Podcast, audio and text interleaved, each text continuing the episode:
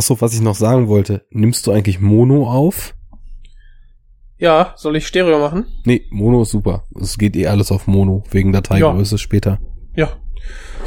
Habe ich Oh, cool. mir fast gedacht. Und äh, wir sind ja eh zwei Leute, kannst du einen rechts, einen links stellen, ne? Also theoretisch. Das wäre für einohrige Stöpselhörer nicht das Nonplusultra. Wer hört denn mit? Okay, ja gut, stimmt, ne? Gibt's vielleicht doch wirklich Leute. Das ist nämlich, also das ist, hat mich schon bei Podcasts richtig genervt, wenn die quasi wirklich mit einem Stereo-Mikro äh, mit mehreren Leuten in einem Raum aufgezeichnet waren und dann nicht auf Mono gemerged. Und ich habe es halt früher Mhm. voll oft so gehabt, dass ich zum Beispiel während der Doktorarbeit voll lange am Rechner saß, Daten ausgewertet habe, was mehr oder weniger einfach nur so ein mechanisches Klicken war. Und ich habe Mhm. dabei halt auch Podcasts gehört, aber immer nur so Einstöpsel drin. Wenn Telefon klingelt, wenn irgendwie, äh, dass man auch im Labor so die, die Klangkulisse noch im Ohr hat, falls Ja, irgendwas komisch klingt und so weiter, ne? Mhm. Und äh, dann war es halt so, dass dann teilweise ein Host kaum zu hören war, weil das halt so auf Stereo gewesen ist. Ja, da war ich not so amused. Ging- ging direkt, direkt so ein Hasstweet raus, so. Ja. Opfer. Walter. Sobchak, bekackte Amateure. Direkt mal haten, ey. Ein Genau. deabonnieren, so. Genau. Ey, die Cinecoach, die habe ich, nachdem die eine Folge falsch gemastert war, sofort aus dem Podcatcher geschmissen. Sofort. Sonne Stümper. Ja, oder wie Daniel auch meinte, ne? Ja, hier wie vulgär ins Ohr gerülpst. Deabo. Nein, sowas würden wir natürlich nie tun. Denn wir sind ja schließlich hier bei Enough Talk.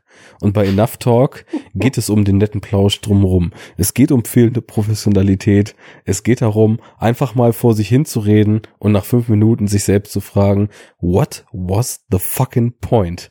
Und deswegen sage ich jetzt mal an alle Leute, die zugeschaltet haben, weil sie auf genau solchen Schmodder-Nonsens Bock haben. Schönen guten Tag, liebe Hörer. Mein Name ist Arne. Und wen habe ich bei mir? Du hast mich dabei. Und mein Name ist Jens oder Mojo Monkey. Und- Jens oder Mojo Monkey? Das ist beides Jens quasi Monkey. gleichzusetzen, oder? Äh, ja, ja. Mhm. Jens Monkey oder wie auch immer. Ich bin zu fein, mir den Nachnamen preiszugeben. Das musst du auch nicht. Wir bleiben Ja, nee. inkognito. Oh ja. Nee, genau. Äh, einfach Jens oder Mojo Monkey über Twitter. Mhm. Und ich war schon mal dabei und es hat mir so gut gefallen, bin ich einfach da geblieben. Bist einfach da geblieben. Ja, äh, dann machen wir doch einfach da weiter, wo wir aufgehört haben. Du hast dich, glaube ich, gerade vorgestellt, oder?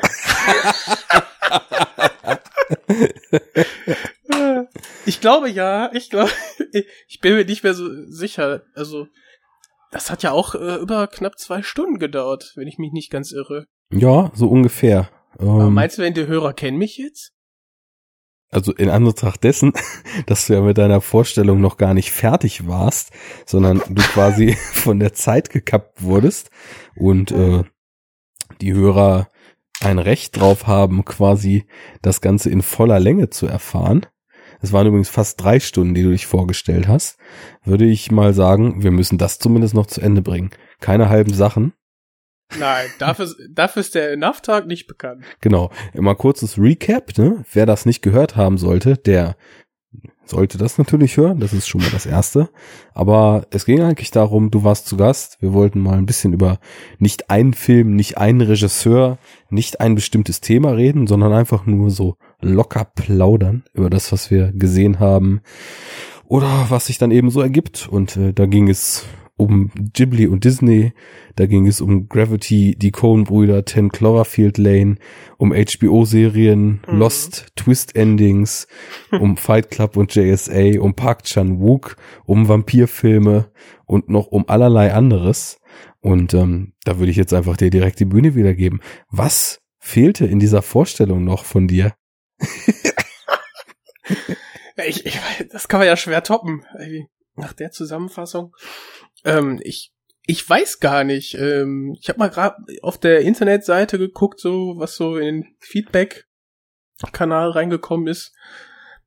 Viel zu wenig. Ja, Leute, ja. das muss, äh, das muss besser werden. Da müsste er So. besser werden. Das, Ja. das würde ich auch sagen. Also ich meine, auf der einen Seite ist es natürlich so, wer kriegt schon als Antwort auf seinen Podcast ein customized Video? Ne? Ja. Also bitte. Und dann noch, dann noch mit so einer, einem so schönen Diadem. Also. ja. Äh, welch Ehre. Welch Ehre. Ähm, das würde ich auch ja, sagen. Ansonsten, ähm, ich glaube, so ein bisschen kam der Filmgeschmack schon rüber. Äh, Ich gucke eigentlich alles. Mhm. Ähm, alles, was mir so zwischen die Finger kommt und worauf man dann, worauf ich dann Lust habe. Ja, das Äh, haben wir, glaube ich, auch schon ganz gut gestriffen. Ne? Wir sind ja Ich wirklich vom Hundertsten ins Tausendste gemeinsam. Genau. Aber ich, das, ich glaube, das war auch der Reiz. Ähm, und vielleicht machen wir das heute diesmal äh, genauso. Keine Ahnung. Ja, das, das können wir ja einfach, äh, also ich meine, wir werden sowieso abschweifen, weil so läuft's nun mal und das ist, macht ja auch den Reiz der ganzen Geschichte aus.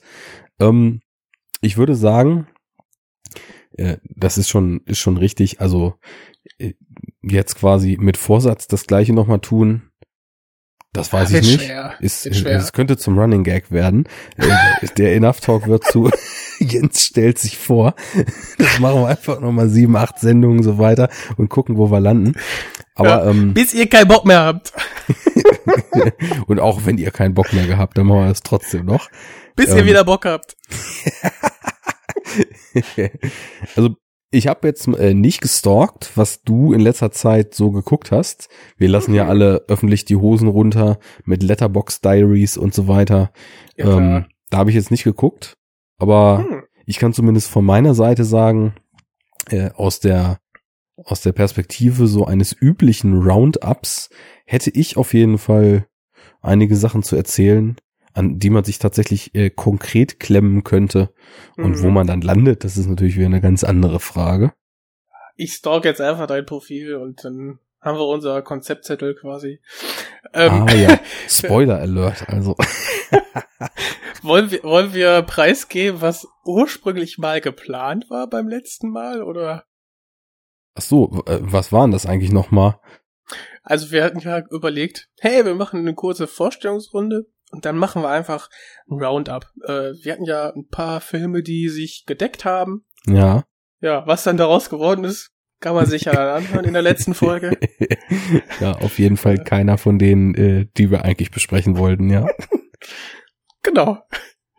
Aber ähm, bis auf ähm, diesen äh, kurzen Aussetzer dann regelmäßig war das doch sehr, sehr cool, glaube ich. Ja, die Technik, ne, also da machst du den Scheiß schon, also in meinem Fall jetzt hier irgendwie zweieinhalb Jahre und machst trotzdem noch Anfängerfehler.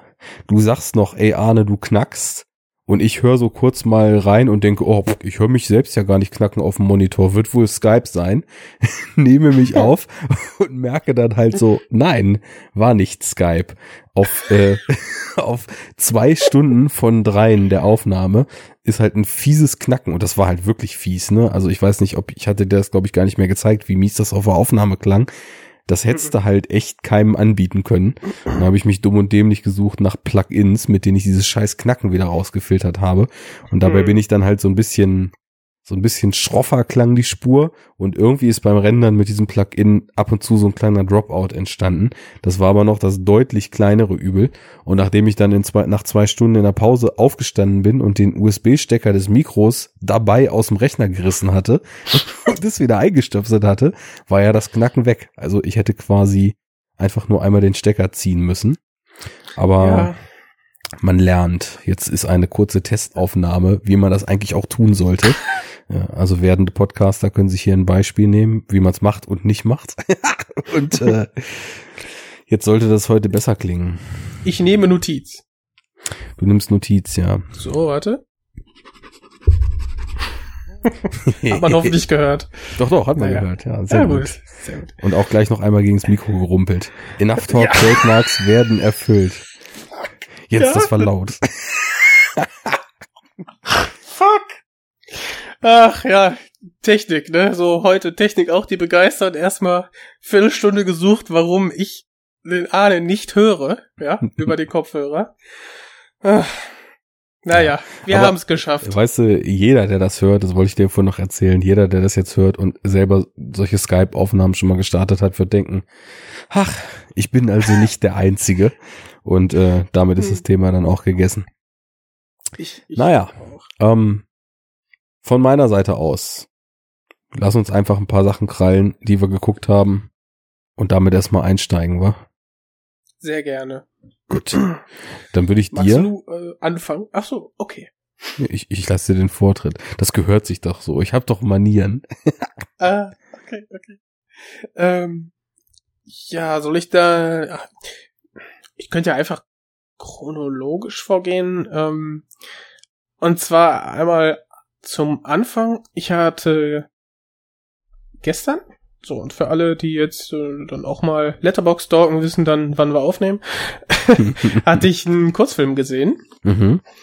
Ähm, und zwar wurde der über ähm, Twitter ähm, empfohlen. Habe ich dann auch direkt mal direkt mal weiterempfohlen. Ähm, und zwar lief der in der Arte Mediathek und ich glaube, wenn man sich jetzt ähm, beeilt, dann ja, kann man sich den auch noch angucken. Ich weiß nicht, wie da die Frist gesetzt ist. Und ähm, ja, der Film ähm, heißt Strand ohne Wiederkehr. Mhm. Ja. Und der lohnt sich wirklich. Also das sind ähm, 40 Minuten. Ähm, und es geht quasi darum, dass eine Frau ähm, mit ihrer äh, Mutter und ihren zwei Kindern an den Strand geht. Und ähm, ja, man merkt schon, dass sie eine besondere Beziehung zum Wasser hat und sich im Wasser wohl früher sehr wohl gefühlt hat. Und ähm, ja, sie überkommt es dann auch und geht dann auch schwimmen. Und bis hierhin denkt man sich, ja, und was, wo, ist- wo, was ist jetzt daran irgendwie ähm, so besonders, ne? Äh, irgendwie, was, was soll das? Ja, das Besondere daran ist, dass das, ein- dass es nicht in einem westlichen Land stattfindet, ähm, sondern in einem arabischen. Und ähm, so, jetzt in ähm, ja, geil. Keine Ahnung. Katar, Katar war das, glaube ich. In Mhm. Katar. Also äh, in den Emiraten, in den Vereinigten. Und ähm, ja, da ist es mit der mit der Rolle der Frau und mit dem Stand, den sie in der Gesellschaft hat, ähm, ja weit schwieriger als hier im Westen. Und ähm, ja, daraus entspinnt sich dann eine Geschichte, die ja leider vom Tweet ein bisschen gespoilt wurde. Äh, ich werde das jetzt nicht erzählen. Und ähm, ja, nimmt dann doch ein paar, ein, zwei Wendungen in den 40 Minuten, die ich ja sehr genossen habe. Und also ich weiß nicht, der wird nicht teuer gewesen sein und äh, der sieht echt gut aus und schauspielerisch richtig cool. Richtig schöner, kleiner Film. Hat mir sehr gut gefallen. Okay. Richtig toll. Ich habe jetzt ähm, mit einem Ohr dir gebannt gelauscht und ähm, klingt auf jeden Fall nach einem nach einem heiklen Thema, weil äh, wie wir wissen, Frauenrechte und so weiter in arabisch äh, arabischen oder überwiegend äh, islamischen Ländern sind ja dann doch äh, noch ein sehr großes Problem. Ähm, wenn man überlegt, dass es irgendwie, ich glaube, im Iran so weit ist, dass Frauen halt noch nicht mal Auto fahren dürfen irgendwie, ne? Dann Mhm. äh, gibt's da, also und das ist jetzt erstmal noch was Ungefährliches von Jawohl. irgendwie üblen Grausamkeiten etc., äh, die aus irgendwelchen alten Bräuchen heraus einfach mal ausgeübt werden dürfen, ganz zu schweigen. Und Mhm. äh, da ist natürlich, dass Frauen dann quasi ihr Recht auf Normalität einfordern, was ihr, was ihnen einfach, da sie ein Mensch sind, zusteht, aber durch irgendwelche abstrus äh, gestrigen äh, Denkweisen einer männlich dominierten Gesellschaft eben ihnen verwehrt wird, ist das natürlich schon irgendwie ein spannendes Feld. Ja, hochspannend und gerade weil das eben ein anderer Kulturkreis ist und ähm, das kann man dem ja nicht absprechen, hat das also gerade für mich auch dann noch mal so ein ähm, Mehrwert, selbst also oh, selbst ohne die sehr sozialen ähm, soziale Note, die du jetzt auch angesprochen hast. Mhm. Und das, das ist einfach ähm, ja toll und klar, wenn wir jetzt aus unserer äh, Sparte heraus, aus unserer aus unserer Sicht sehen das natürlich komplett anders und auch gerade ähm, wir beide, die jetzt ja auch noch nicht äh, zur zum einen Eisen gehören, ne? Ähm, wir sehen das dann ja auch noch mal anders als dann die Generation, die doppelt so alt ist wie wir. Ne? Das wäre noch mal interessant, wenn man sich den jetzt diesen Film vielleicht dann noch mal äh, mit dem eigenen Vater anguckt oder äh, weiß nicht, vielleicht sogar mit dem Opa und er sagt, ja, was hältst du denn davon? Ich, ob der das, ob der das so rafft Mhm. oder wie da so die Unterschiede sind, ne? Weil ich meine, wenn man sich jetzt ähm, in die Zeit zurückversetzt, ich meine, dass wir jetzt die große Diskussion haben der Gleichberechtigung und ähm, Equal Payment etc. Und ähm, dass das immer noch so ein Riesenthema ist, ähm, zu Recht, aber auch, Auf jeden Fall, ja. Mhm. aber man fragt sich echt, ähm, ja, das mit meinem Verständnis würde ich da drauf gucken und sehe, okay, Gleichberechtigungsbeauftragter, aber der dann nur ähm, Frauen bedient. Der ist dann irgendwie, das ist doch wieder der Definition einer Gleichberechtigung. Allerdings verstehe ich natürlich, ähm, wieso, weil ähm, ne, Frauen und Mädels dann oft ähm, ja noch zusätzliche Hürden haben, äh, die dann ähm, halt durch eine Institution abgebaut werden. Mhm. Und Also es natürlich würde jetzt auf jeden Fall halt die Frauen Stimmen geben, die äh, davon sprechen würden, dass wir natürlich mit unserer männlich-weiß westlich privilegierten Sichtweise ähm, da also kaum ein Gefühl für haben können. Wo ich, mir, ja, ja, wo ich mir dann auch so denke, da ist natürlich auch was dran, weil ich kann natürlich versuchen immer, und das, also ich bin auch jemand, der versucht so zu denken, ich kann natürlich immer versuchen, maximal empathisch mich in meine Gegenüber hineinzuversetzen. Und mhm. ähm, im Grunde genommen, für mich läuft es auch immer darauf hinaus, äh, eigentlich hat Kant alles gesagt. Also äh, wie will ich behandelt werden? Und das ist einfach die Maxime, dass ich so andere Leute behandle. Und Ja. ich will nicht aus Willkür weniger Geld verdienen als mein Gegenüber, der dasselbe macht. Ich will nicht aus Willkür irgendwelche Rechte äh, abgesprochen bekommen. Äh, also ich finde halt einfach, das ist völlig außer Frage, dass eben jedem Menschen das Gleiche zusteht. Und deswegen ist es halt auch irgendwie völlig klar, dass wenn diese Zustände eben anders sind, dass man halt eigentlich dafür kämpfen muss, dass, dass sich daran was ändert. Das ist auf jeden Fall eine klare Sache. Ähm, allerdings ist es halt natürlich schwierig, äh, da kommt das Aber, äh, du kannst halt immer versuchen, über Empathie, über Auseinandersetzen mit Materien und so weiter, dich mit solchen Problematiken vertraut zu machen und sie eben auch aktiv vor Auge zu haben. Nichtsdestotrotz, wenn du zu einer Gruppe gehörst, die eben mit diesen, nennen wir es einfach mal, verallgemeinert, so Benachteiligungen jeglicher Art nicht so stark konfrontiert ist, ist es ja schon was, wo du, dass du dir immer bewusst vor Augen rufen musst und immer wieder halt auch deine eigene Denke hinterfragen musst und immer wieder auch hinterfragen musst, ob das, was du jetzt gerade als selbstverständlich voraussetzt, weil es nun mal deiner eigenen Lebenserfahrung entspricht, ob das halt für jeden selbstverständlich ist, ne?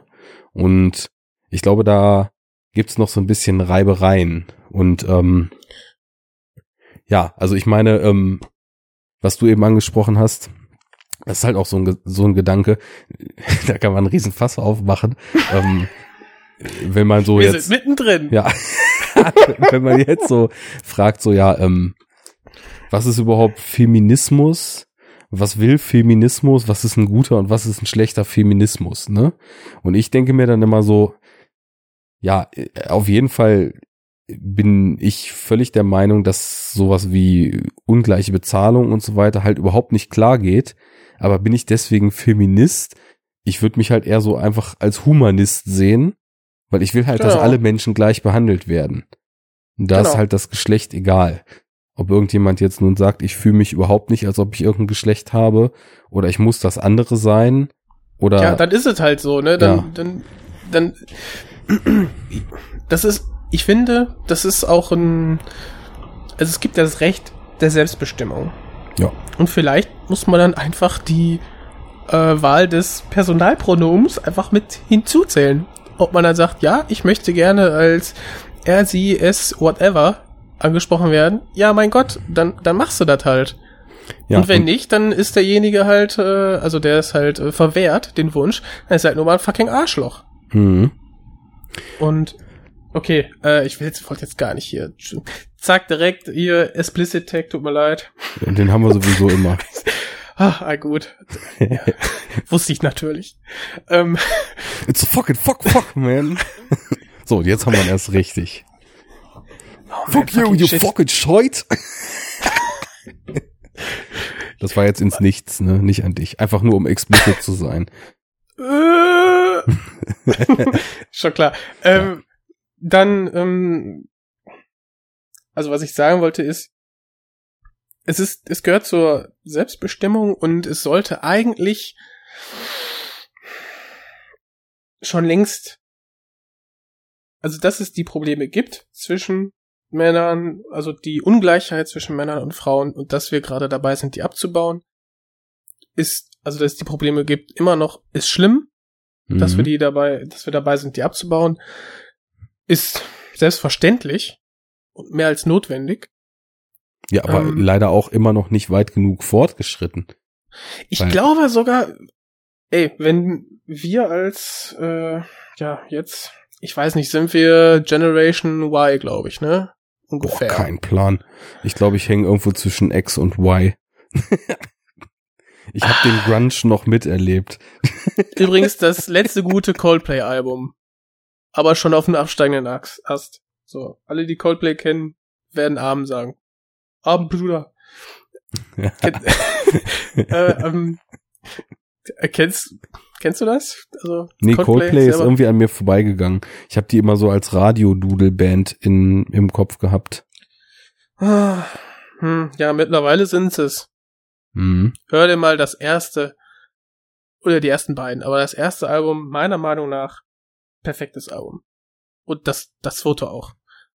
Ja. Also da ist, äh, WG-intern sind wir uns auch sehr einig. Ja. Und dann X and Y war doch gut, ging aber eher in so eine sehr melodische Richtung eher und dann, ähm, ja. Das, was man jetzt kennt, so Beat unterlegt, kannst du nicht vergessen. Also ich kenne äh, nur so ein paar Songs halt wirklich von damals aus dem Radio, weil ich eine Zeit lang mal einen Radiowecker hatte, wo ich auch nicht weiß, warum ich das damals getan habe, weil das ist ja quasi Masochismus in absoluter Reinform. Und da kam zum Beispiel dieses You Can Take a Picture, wo quasi die Melodie von dem äh, Computerwelt von Kraftwerk übernommen ist. Und das hat mich immer sehr genervt, muss ich sagen. Trotz Mhm. der Kraftwerk-Referenz. Ja, ich weiß nicht. Ähm, hör dir mal Yellow an oder Parachute oder so. Ich- Das mache ich mal. Kannst du mal, kannst du mal reinhören. Das mache ich. Ich habe ja von dir auch einen guten Tipp bekommen mit Dark Sky. Oh ja, ich habe gerade heute das neue Album auf Vinyl bekommen. Und? Das ist so geil. Das ist so geil. Das ist, also ich finde, die haben, es ist ein bisschen wüst, also es geht, die Stile gehen sehr durcheinander, aber die haben auf jeden Fall das vorherige noch getoppt damit, meiner Meinung nach. Das war schon geil. Mhm. Also es sind ein paar Tracks, die gehen irgendwie in Richtung der frühen Moderat-Sachen. Der eine klingt fast wie Moderats Number 22. Das ist also wirklich richtig cool, richtig, richtig vielschichtig, viele Sounds, viele Layer, teilweise hausig, teilweise verbreakt, aber immer mit so einer verträumten äh, Sub Subtonen drin, ne? Also wirklich richtig cool. Ja, also die haben mir echt so ein bisschen wieder den Pfad zur elektronischen Musik so ein bisschen bereitet, muss ich sagen. Ich habe dann irgendwann äh, in den 2000ern aufgehört, so mit Trance und so, und dann war irgendwann Feierabend. mhm. Ähm, habe ich den Anschluss dann verloren und so. Und das, was man dann gehört hat, so so pop populär irgendwie, das kannst du ja vergessen irgendwie, weiß ich nicht. Also wenn dir die oder vielleicht auch den Hörern äh, Dark Sky gefällt, dann würde ich auf jeden Fall auch, also wenn du jetzt da nicht so drin bist, definitiv auch mal moderat auschecken. Mhm. Das ist äh, von Mode Selector und Apparat ein Projekt äh, gewesen ah. oder auch immer noch. Und Mode Selector sind ja auch schon eher so ein bisschen die Rampensäue und sehr ravig und sehr abfahrtmäßig unterwegs gewesen, so einige Jahre. Aber das ist halt auch so flashige, melodische, bisschen melancholische Elektronika, die ja richtig so wirklich eine musikalische Qualität hat und auch einfach äh, mit dem ersten Moderat, also self-titled heißt auch Moderat, haben die definitiv eins der besten Alben dieses Jahrtausends in meinen Augen abgeliefert. Und äh, also wenn dir Dark Sky gefällt, würde ich die auch mal auschecken. Die können was. Ist, ist notiert. Sehr ja. geil. Ähm, ja. Ja, auch für Musiktipps sind wir gut. und wir waren eigentlich bei Gleichberechtigung und so weiter. Genau. Äh, und, um den Kreis zu schließen. Ja. Ähm, wir waren ja bei äh, Strand ohne Wiederkehr. Ja, das kam man natürlich auch als bitterböse, als bitterbösen Kommentar zur, ja, zum Emanzipationsversuch der Frau in den Emiraten lesen. Ähm, also ich tippe jetzt einfach mal, wenn du bitterböse sagst, dass dieser Versuch wohl mindestens mit Gegenwehr zu rechnen hat. Und ähm, wenn das so sein sollte, trifft das natürlich auch die Realität wieder wunderbar. Weil mhm. überleg mal, nach Mad Max Fury Road haben wir welche schwachmatischen Men's Right Movement, was sowieso das lächerlichste überhaupt ist, weil äh, wo müssen sich denn Männer um ihre Rechte sorgen? Und äh, weil jetzt quasi in den letzten 30 Jahren verstärkt ähm, Frauen einfordern, einfach nur genauso behandelt zu werden, ähm, braucht halt irgendwie niemand oder na natürlich, also das sind ja die Typen, die dann eben um ihre Vormachtstellung bangen. Aber ja, zu äh, Recht. ja, also ich meine, aber äh, das das Problem ist ja halt einfach nur, dass die Komponente dann wegfällt, dass, dass sie halt sowieso schon mehr Privilegien haben, weil sie halt Männer sind.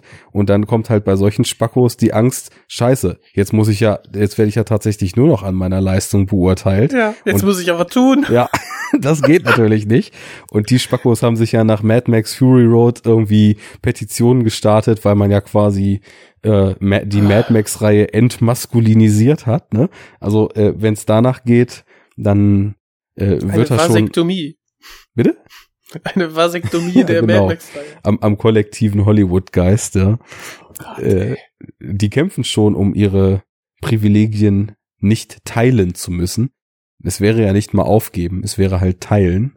Und äh, insofern, man merkt es ja überall, ähm, die reaktionären Kräfte wollen den Fortschritt äh, bremsen. Und ich tippe mhm. mal, das wird hier wahrscheinlich auch passieren, oder?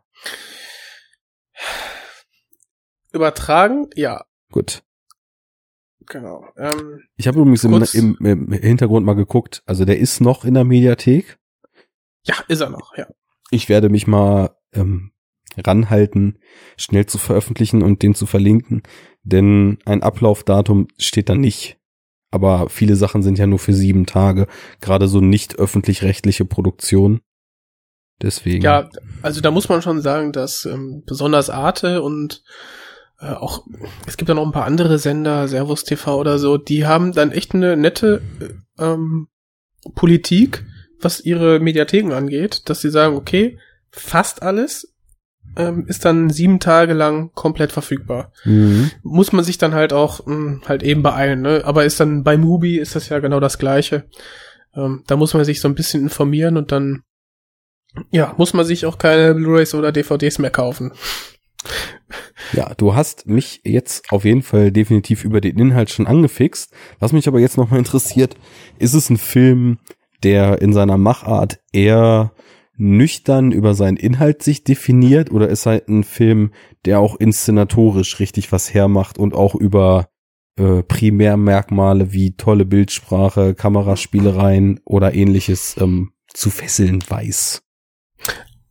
Oh, ich wollte ja gar nicht mehr so schmatzen. Ähm, also inszenatorisch ist der, macht er auf jeden Fall was her. Besonders wenn man bedenkt, dass da ähm, nicht, nicht viel, ähm, keine große Finanzspritze ähm, hintersteckte.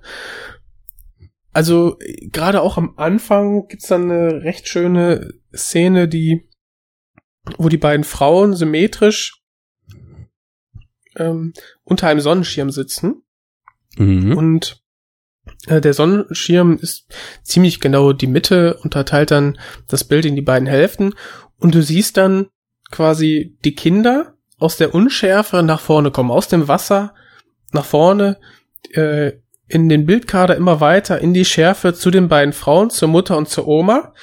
Und äh, ich war, ich fand das so schön gefilmt, weil das hat mich zum einen an die Rückprojektion ähm, älterer Filme erinnert, auch so von der Farbgebung, von der Stilistik her, weil die wirklich ähm, entrückt waren aus der Szenerie, weil gerade weil die beiden unter dem Sonnenschirm saßen, waren, hatten die eine ganz andere ähm, Beleuchtung als halt die Szenerie um sie herum. Und ich, Mhm. okay, äh, schneidet er gleich? Ist es eine Rückprojektion? Hat er so eine Spielerei ähm, sich erlaubt? Und wie das Ganze dann aufgelöst ist, war eigentlich ganz cool. Man kann auch mal darauf achten, wo die Kinder dann hingehen. Also echt, äh, echt ganz cool. Ähm, ja, der hat sich also ähm, inszenatorisch von der Kamera her ähm, steckt da einiges an Mühe hinter und ja, wirklich gut. Kein ähm, nicht nur Kamera aufgestellt und draufhalten, sondern auch ähm, äh, da ist auch Gehirnschmalz in in die Inszenierung geflossen. Aber ist jetzt kein mh, Lynch oder so, der irgendwie so total verkopft ist oder ähm, äh, kein Wes Anderson oder sowas. Nee, klar. Aber es gibt natürlich äh, zwischen bewusster, ähm, bewusstem Umgang mit Kamera, äh, bewusstem Spiel mit, mit Schärfentiefe und so weiter. Definitiv. Oder, oder dem anderen Extrem äh, Berliner Schule, so als Beispiel mal, was einfach nur nüchtern, so in Häkchen, das klingt jetzt viel zu abwertend, aber nur nüchtern die Kamera drauf hält und sich quasi so einem Ultrarealismus verpflichtet fühlt. Da gibt's natürlich dann schon äh, große Abstufungen. Und Ja. ich merke halt immer, dass mir das sehr lieb ist, wenn Filme nicht nur viel und gehaltvoll erzählen, sondern dabei eben auch noch versuchen, grandios auszusehen. Und Mhm.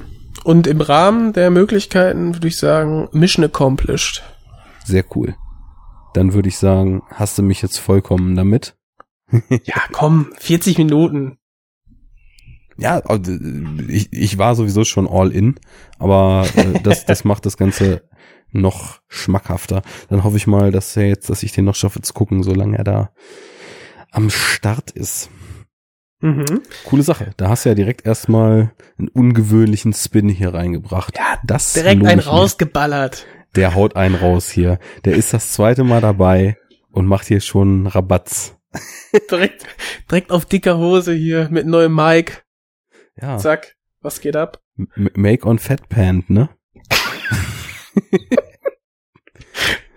I think my pig whistles. Ja.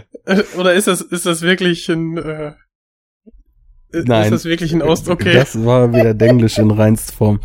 perfekt. Mhm. I make me me nothing, you nothing out of the dust, ne?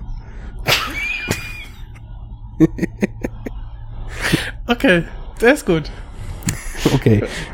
Dann, Was hast, was hast du denn, äh, oder wovon, worüber möchtest du denn gerne erzählen, quatschen, berichten? ich gucke gerade mal so ein bisschen durch, was ich geschaut habe. Äh, da war zum Beispiel der, äh, naja, ich will jetzt nicht zu böse klingen, aber der doch recht unterirdische Batman und Robin bei. Da hört man mich aber ja in der Superhero Unit mit Christian Steiner drüber sinnieren, die ja auch schon äh, released ist.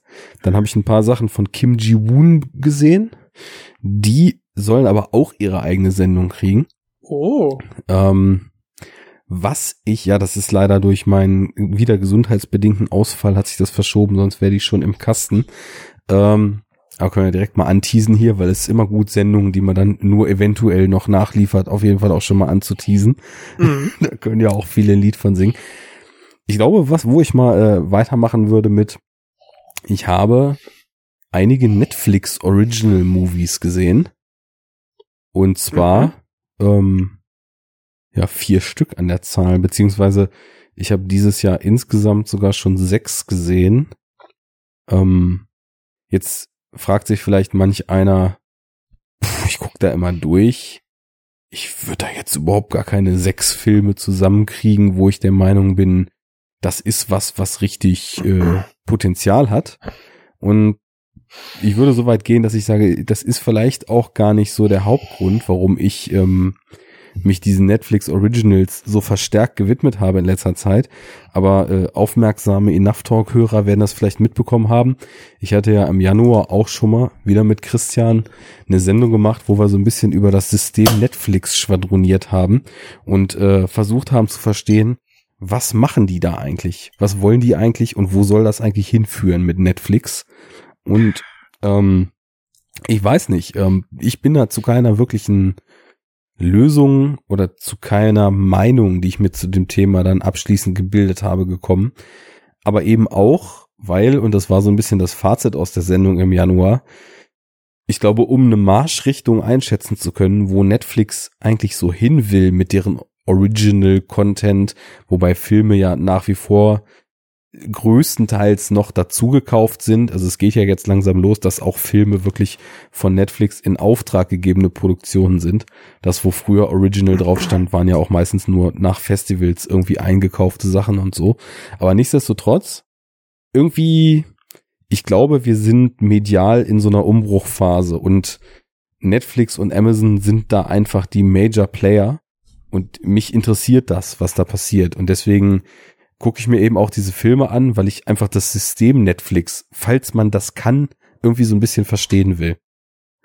Und um, ähm, wie ein echter Wissenschaftler gehst du dann direkt ans Objekt und äh, unterziehst dem Ganzen einen Test. Das finde ich sehr gut. Und wie ein echter Wissenschaftler pick ich mir natürlich nicht nur die Rosinen raus, sondern muss in einer Studie natürlich das ganze Bild erfassen. Weswegen genau. ich unter anderem tatsächlich auch, ich glaube, das ist aber schon im Januar oder Dezember gewesen, mir einen von diesen, ja, unterirdisch trifft's oder ist vielleicht noch untertrieben von diesen also wirklich völlig grenzdebilen Adam Sandler Filmen reingetan habe, die ja unter anderem auch so mit die ersten von Netflix beauftragten Produktionen waren. Oh Gott, und? Äh, überraschenderweise nicht so schlimm, wie ich das gedacht hätte. De-Abo. also ich habe, ähm, da muss ich jetzt tatsächlich mal gucken, weil ich habe sogar den Namen vergessen. Es kam halt erst mehr oder weniger zeitgleich, als die Hateful Eight im Kino liefen. Genau, Ridiculous Six oder so, ne? Ridiculous Six waren es, glaube ich, ja. Ridiculous Six oder Ridiculous Seven. Ich weiß es nicht mehr. Ja, genau, Ridiculous Six. Und der nächste, er hatte ja diesen Fünf-Movie-Deal mit Netflix abgeschlossen. Der nächste ja, war dann The Do-Over. Und den hatte ich mir mal angeguckt. Und der war halt, also natürlich schon in so drei, vier Spitzenmomenten wirklich, wirklich schmerzhaft. Also auf so eine Art und Weise, dass aufgrund der Fremdscham sich schon alles in einem zusammenzieht. Aber den Rest der Zeit Kann war halt einfach nur sein. langweilig. Oh. Hm? Äh, wollt grad, ich habe gerade gesagt, aufgrund des Fremdschams, dass sich da einiges zusammenzieht. Hm, das kann ja auch irgendwie cool sein und nett sein, wenn der Film damit arbeitet. Bestes Beispiel ist dann Stromberg. Ja, auf also, jeden Fall. da ist ja dieser Cringe-Faktor, wo du dich da auf den, also auf dem Sofa zusammenziehst irgendwie und denkst, oh nein, das kann mhm. er doch jetzt nicht gesagt haben. Ähm, ja, das perfekt. ist auf jeden Fall so eine, so eine Art von, von Fremdscham, da werden wir auch gleich noch zu kommen, die komödiantisch richtig eingesetzt total gut funktionieren kann. Aber es gibt halt auch noch so eine andere Art von Fremdscham, die man verstärkt in US-Mainstream-Comedies findet, wo du einfach so das Gefühl hast, okay, hier wollte jetzt gerade jemand einen Gag machen, mit hoher Wahrscheinlichkeit sind Penisse und Ärsche involviert. Und mhm. dann ist der Gag halt nicht lustig. Und normalerweise würdest du so denken, okay, cut, weiter geht's aber dann wird er halt noch breiter getreten und noch breiter getreten. Und du bist so nach 10, 15, 20 Sekunden bist du über die Schmerzgrenze hinaus. Und dann wird dieser Gag, der halt schon keiner war, so gefühlt eine Minute oder zwei ausgewalzt und irgendwann tut's einfach nur noch weh. Und du denkst, ey, wer, wer kann das gedreht haben? Wer kann das in der Post geschnitten haben, sich angeguckt haben? und kann ernsthaft zu dem Beschluss gekommen sein, dass das lustig sein soll. Ist doch dieses Seth MacFarlane Family Guy Ding, oder? Dann dieses, dieses Steigern, Steigern über den Punkt der maximalen Steigerung hinaus, bis man nicht mehr kann und dann kriegst du einfach als äh, Reaktion der der der äh, Erleichterung oder so beim Publikum dann irgendwie ein Lacher heraus.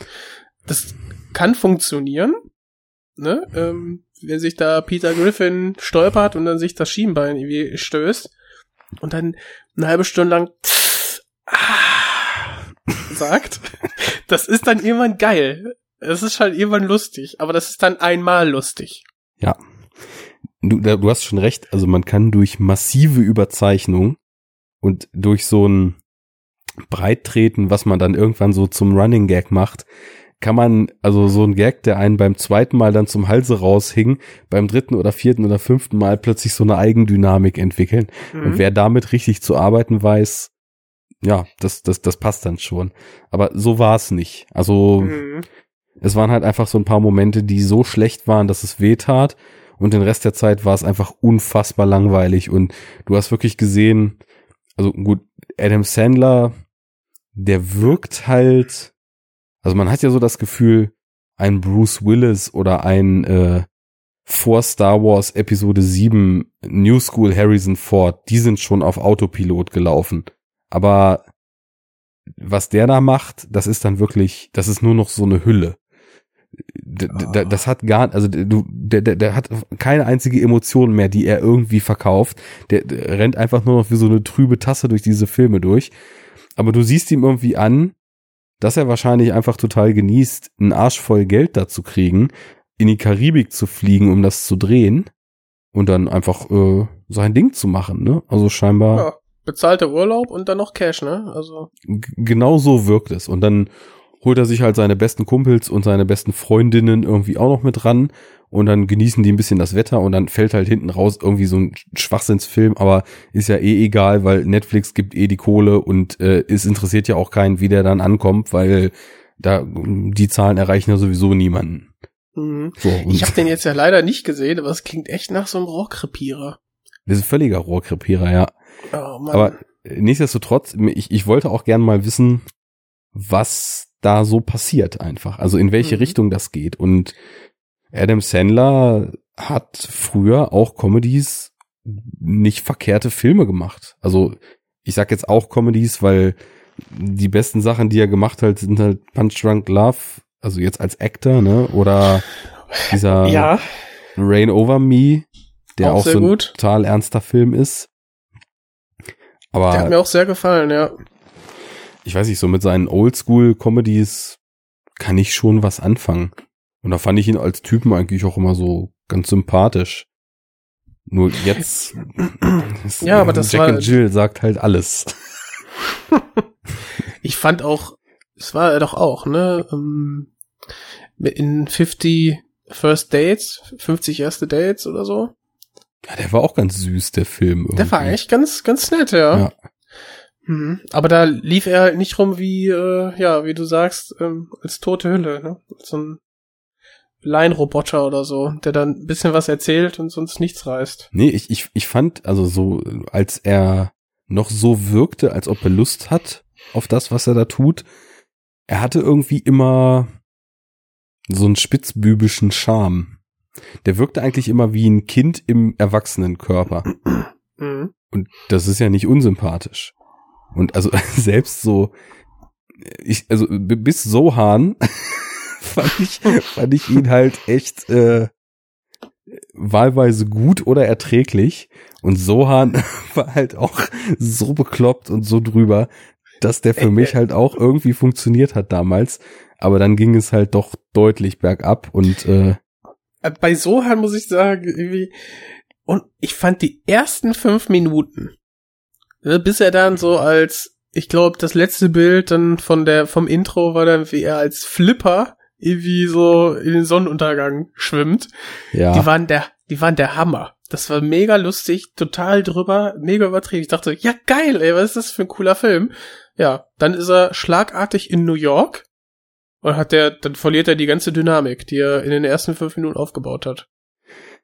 Äh, also äh, das mag erzählerisch sein, das ist für bei mir zu lange her. Ich habe den danach auch irgendwann noch mal so im Hintergrund im Fernsehen dudeln lassen, aber jetzt keine großen Ambitionen gehabt, den noch ein zweites Mal zu gucken. Ja, das ist auch alles, was ich noch weiß. Also ja, ich ich weiß halt nur noch, dass in meinen Augen der so extrem und so drüber war mit seinem Überzeichnen und Zelebrieren von Klischees, dass ich halt echt nicht mehr konnte. Und ich habe den damals halt auch mit einem Kumpel, der, äh, naja, er hat russische Wurzeln, aber äh, jüdische Familie, dann irgendwie aus Russland geflohen und jahrelang auch in Israel gelebt, ne? Und okay, krass, bewegende mittlerweile Geschichte. halt in, in, in Deutschland, ne? Also nachdem die in Europa überall noch rumgekommen sind. Und wenn ich mich nicht irre, habe ich den, glaube ich, sogar damals mit ihm zusammen gesehen. Und dieser ganze Schwachsinn mit Hummus und Fizzy Bubelech und was es da halt alles in dem Film gab, das ist halt wirklich so ein bisschen so ein Running Gag geworden. Ne? Also die Klischees, die da breitgewalzt werden, die sind halt, also ich meine, Comedy arbeitet ja immer mit Klischees, aber die sind so extrem überreizt, dass es irgendwie wieder aufging für mich. Also das ist auf jeden Fall nicht einer seiner besten, aber die, der hat auf jeden Fall für mich noch so seine Handful of Love, äh, Loves gehabt und den, Mhm. den Ansatz so mit dieser, dieser völlig überdrehten Art und dieser Parodie auf Actionhelden, Superhelden, äh, Geheimdienstfilme und allem, was da irgendwie mit drin war. Das, das ging für mich schon klar. Ja, aber dann kamen irgendwann Kindsköpfe und Jack und Jill und der Zoowärter und ja, mittlerweile ist er halt voll auf Autopilot unterwegs.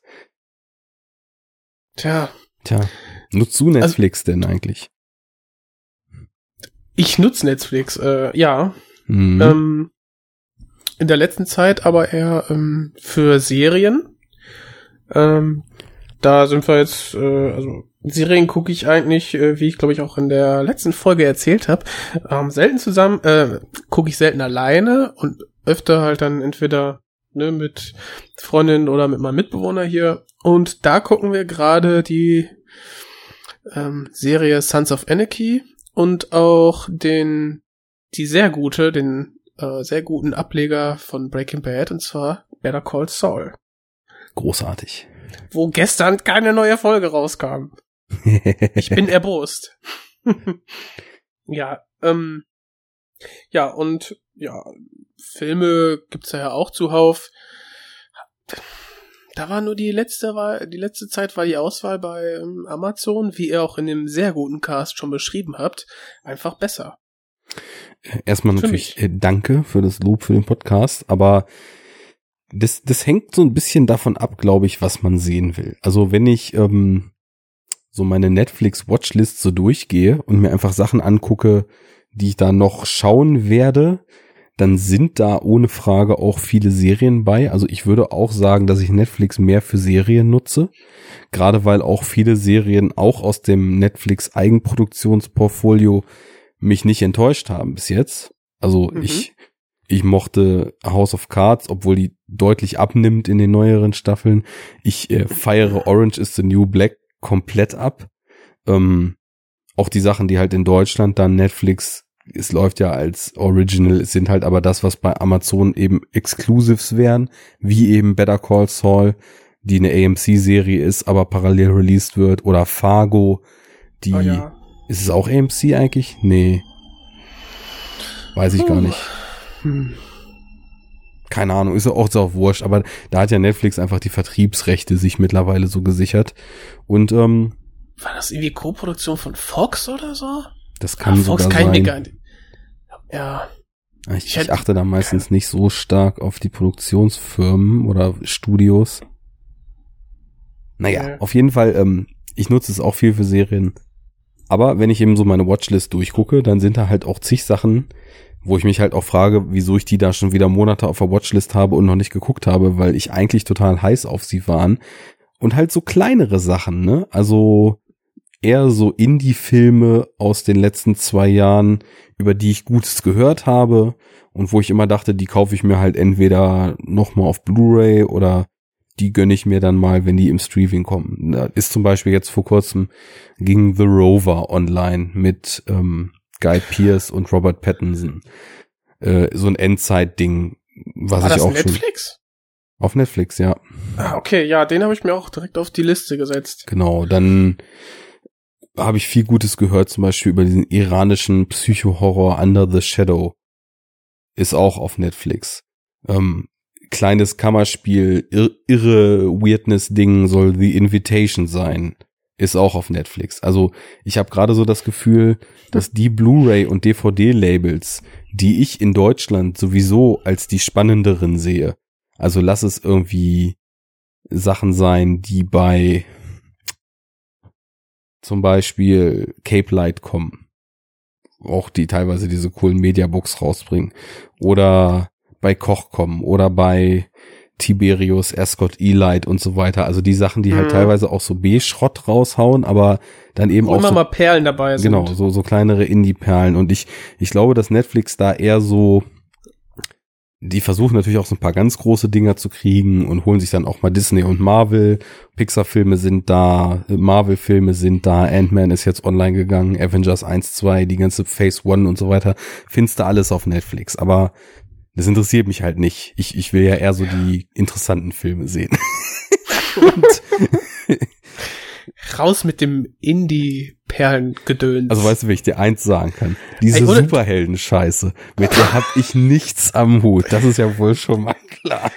Also deine Euphorie hat man, glaube ich, im letzten Batman und Robin Cast äh, hören können. hm, ja. ja. Ja. und wie hat dir so der Ani gefallen? Ja, leider unterfordert. Hm.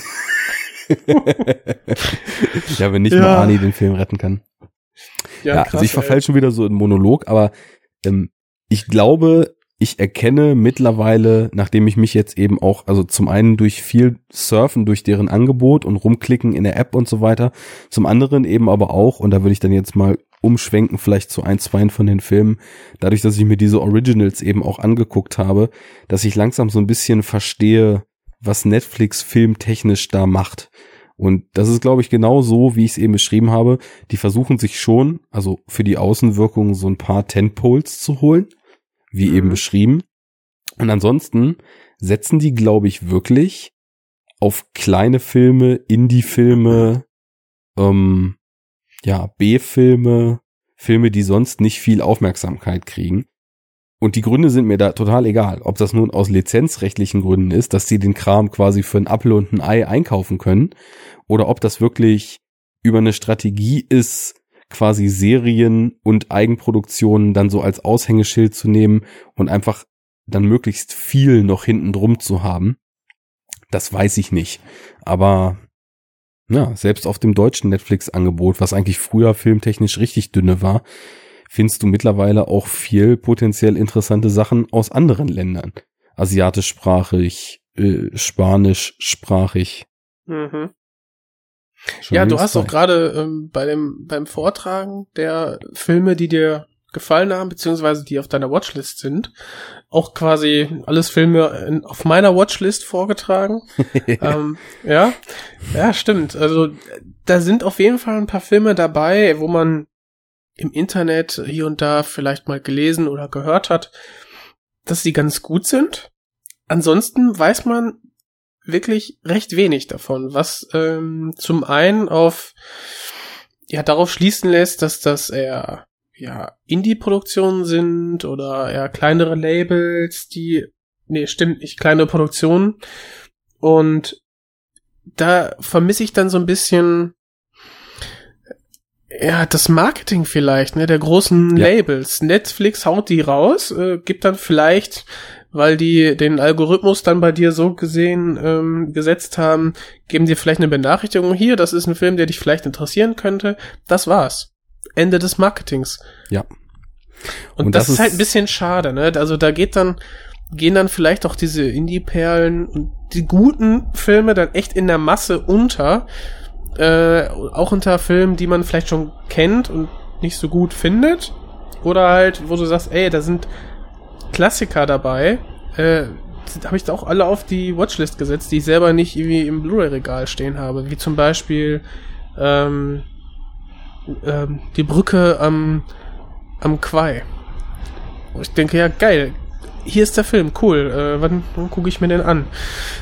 Zack, auf die Watchlist und ja, ein, ein Film mehr, der dann die Watchlist äh, immer weiter anwachsen lässt und die kleinen Filme, die man vielleicht äh, auch sehr gerne sehen würde, die einem auch gefallen würden, höchstwahrscheinlich, ja, dann so ein bisschen vergessen lassen, weil die, die Brücke am, am, am, am Quai äh, hat einfach, den Namen kennt man.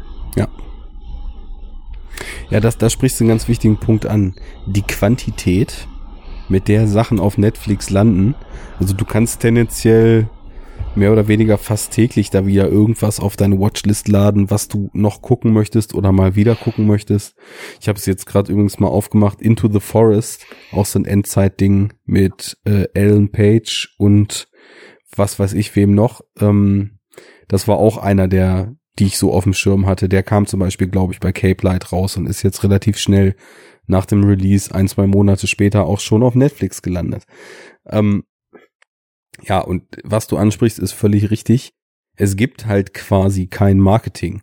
Also es ist ja mittlerweile so, ich glaube, die Strategie ist, jeden Freitag geht ein neues Netflix Original online. Das ist nicht immer ein Film, das kann halt auch ein Stand-up-Programm sein. Aber äh, es ist auf jeden Fall jeden Freitag was Neues da dann steht das da für vier, fünf Tage oben quasi so im Hauptbanner und dann kommt das nächste.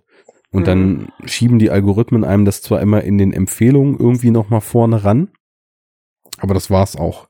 Also es besteht schon echt äh, eine große Wahrscheinlichkeit, dass man einen Haufen Sachen dann einfach, dass die hinten runterfallen, weil es einfach zu viel ist. Genau, und da kommt dann einfach die ähm, ja von allen Seiten geforderte Medienkompetenz zum Tragen. Man muss sich einfach informieren und damit beschäftigen. Ja. Ne? Und ja, da gibt's ja auch diverse Seiten, die dann ähm, schön übersichtlich aufbereiten, welche Neuerscheinungen bei Netflix, bei Amazon etc. Ähm, ja hinzugekommen sind in den letzten Wochen. Mhm. Kann man sich mal durchklicken, finde ich immer ganz hilfreich. Ähm, ja, oder auch einfach so in die Banner reingehen und mal durchscrollen. Ja. Hilft natürlich auch. Definitiv. Aber ich, ich muss schon sagen, ich, ich bin dem Ganzen nach wie vor halt ziemlich offen und ich gehe halt auch einfach nicht mit bei diesem extremen Hate, der halt von tausend Skeptikern Netflix in regelmäßigen Abständen so hinterher äh, so entgegengeschmissen wird. Weil die machen halt zwar auch ein paar Dinge, die irgendwie fragwürdig sind und was die mit ihrem Programm pushen und so weiter, da kann man definitiv kritisch drauf gucken. Ganz einfach aus dem Grund, dass man auf alles, was passiert, einfach auch kritisch drauf gucken kann und sich eine fundierte Meinung bilden kann. Aber wenn ich mhm. mir jetzt zum Beispiel überlege, es gibt in Deutschland von diesen visuell großartigen Wes Anderson Filmen die Hälfte nicht mal auf Blu-ray. Boah, das hat mich auch aufgeregt. Ja, ich meine, also wenn irgendwelche Optiken in Filmen verdienen würden, in HD projiziert zu werden, dann ist Wes Anderson da ja wohl ganz vorne mit dabei. Ja, und gerade Rushmore, ey, guckt jetzt auf Netflix, bitte ja. Leute, guckt euch den an, ey. Ich habe den Da will ich gerade drauf hinaus. Vor ein paar Wochen ey. landen halt Life Aquatic with, with ja. uh, Steve Sisu und Rushmore dann eben auf Netflix und wenn die auf Netflix sind, dann sind die auch in HD auf Netflix. Genau. Hammergeil. Du hast äh, die Untertitel in allen Sprachen, die du willst und den Ton und so weiter und alles gut, ne? Hat die Heimkinoindustrie bis heute nicht geschafft und äh, keine Ahnung, ob Netflix dann einfach das visuelle Master aus irgendeinem anderen Land nimmt und den deutschen Ton da drauf haut oder ob die irgendwie eine HD-Version, für die es einfach keinen Release gibt, von dem Verleih bekommen haben, wie auch immer. Die Sachen mhm. sind da und ich weiß halt nicht, ob es jetzt an meiner Netflix-Nutzung liegt, dass mir die halt auch direkt entgegengeschmissen wurden oder daran, dass ich halt Moonrise Kingdom, als es noch Sterne gab bei Netflix 5 von 5 gegeben habe. Oh ja, ich. und jetzt einfach, jetzt gibt's nur schwarz oder weiß. Ja. Ne, direkt äh, äh, eins oder null, ne? Hier, wie ist es? Äh, binär. Ja. Entweder gefällt's dir oder nicht. Und finde ich ein bisschen, finde ich schade. Ja. Ich finde doof, dass sie die Abstufung nicht mehr haben. Gefällt mir nicht. Also ich finde, man muss nicht wie bei Moviepilot von 0 bis 10 Punkten und dann noch mit Totenkopf oder Herz und dann noch in halben Punktschritten. Das ist einfach total übertrieben. So ein, so ein 5 Letterbox oder damals Netflix-System reicht völlig. Aber nur Up und Down ist mir einfach zu undifferenziert. Mindestens neutral müsste es noch geben. Mhm. Aber du bist ja nicht, du bist ja nicht. Ja, nee, stimmt. Ähm, na, doch, es muss, müsste einen Neutral-Button geben, weil neutral wird ja nicht angezeigt. Selbst wenn du selber nicht bewertest, mhm. geht's ja dann eben auch nicht in die Bewertung mit ein. Und das ist eben so die Sache ja. beim Rating, ne? Aber also, ist geiler äh, wahrscheinlich für den Algorithmus von Netflix, ne? Ja, aber es läuft halt Einfacher. halt darauf hinaus, dass du einer ganz netten Comedy, die du irgendwie gerade so noch äh, cool mhm. fandest, äh, im Endeffekt das gleiche okay gibst wie einem zeitlosen Klassiker wie Clockwork Orange oder 2001 oder einem Brett wie Apocalypse Now oder äh, was weiß ich. Das, und da, das, da fehlt halt völlig die Verhältnismäßigkeit.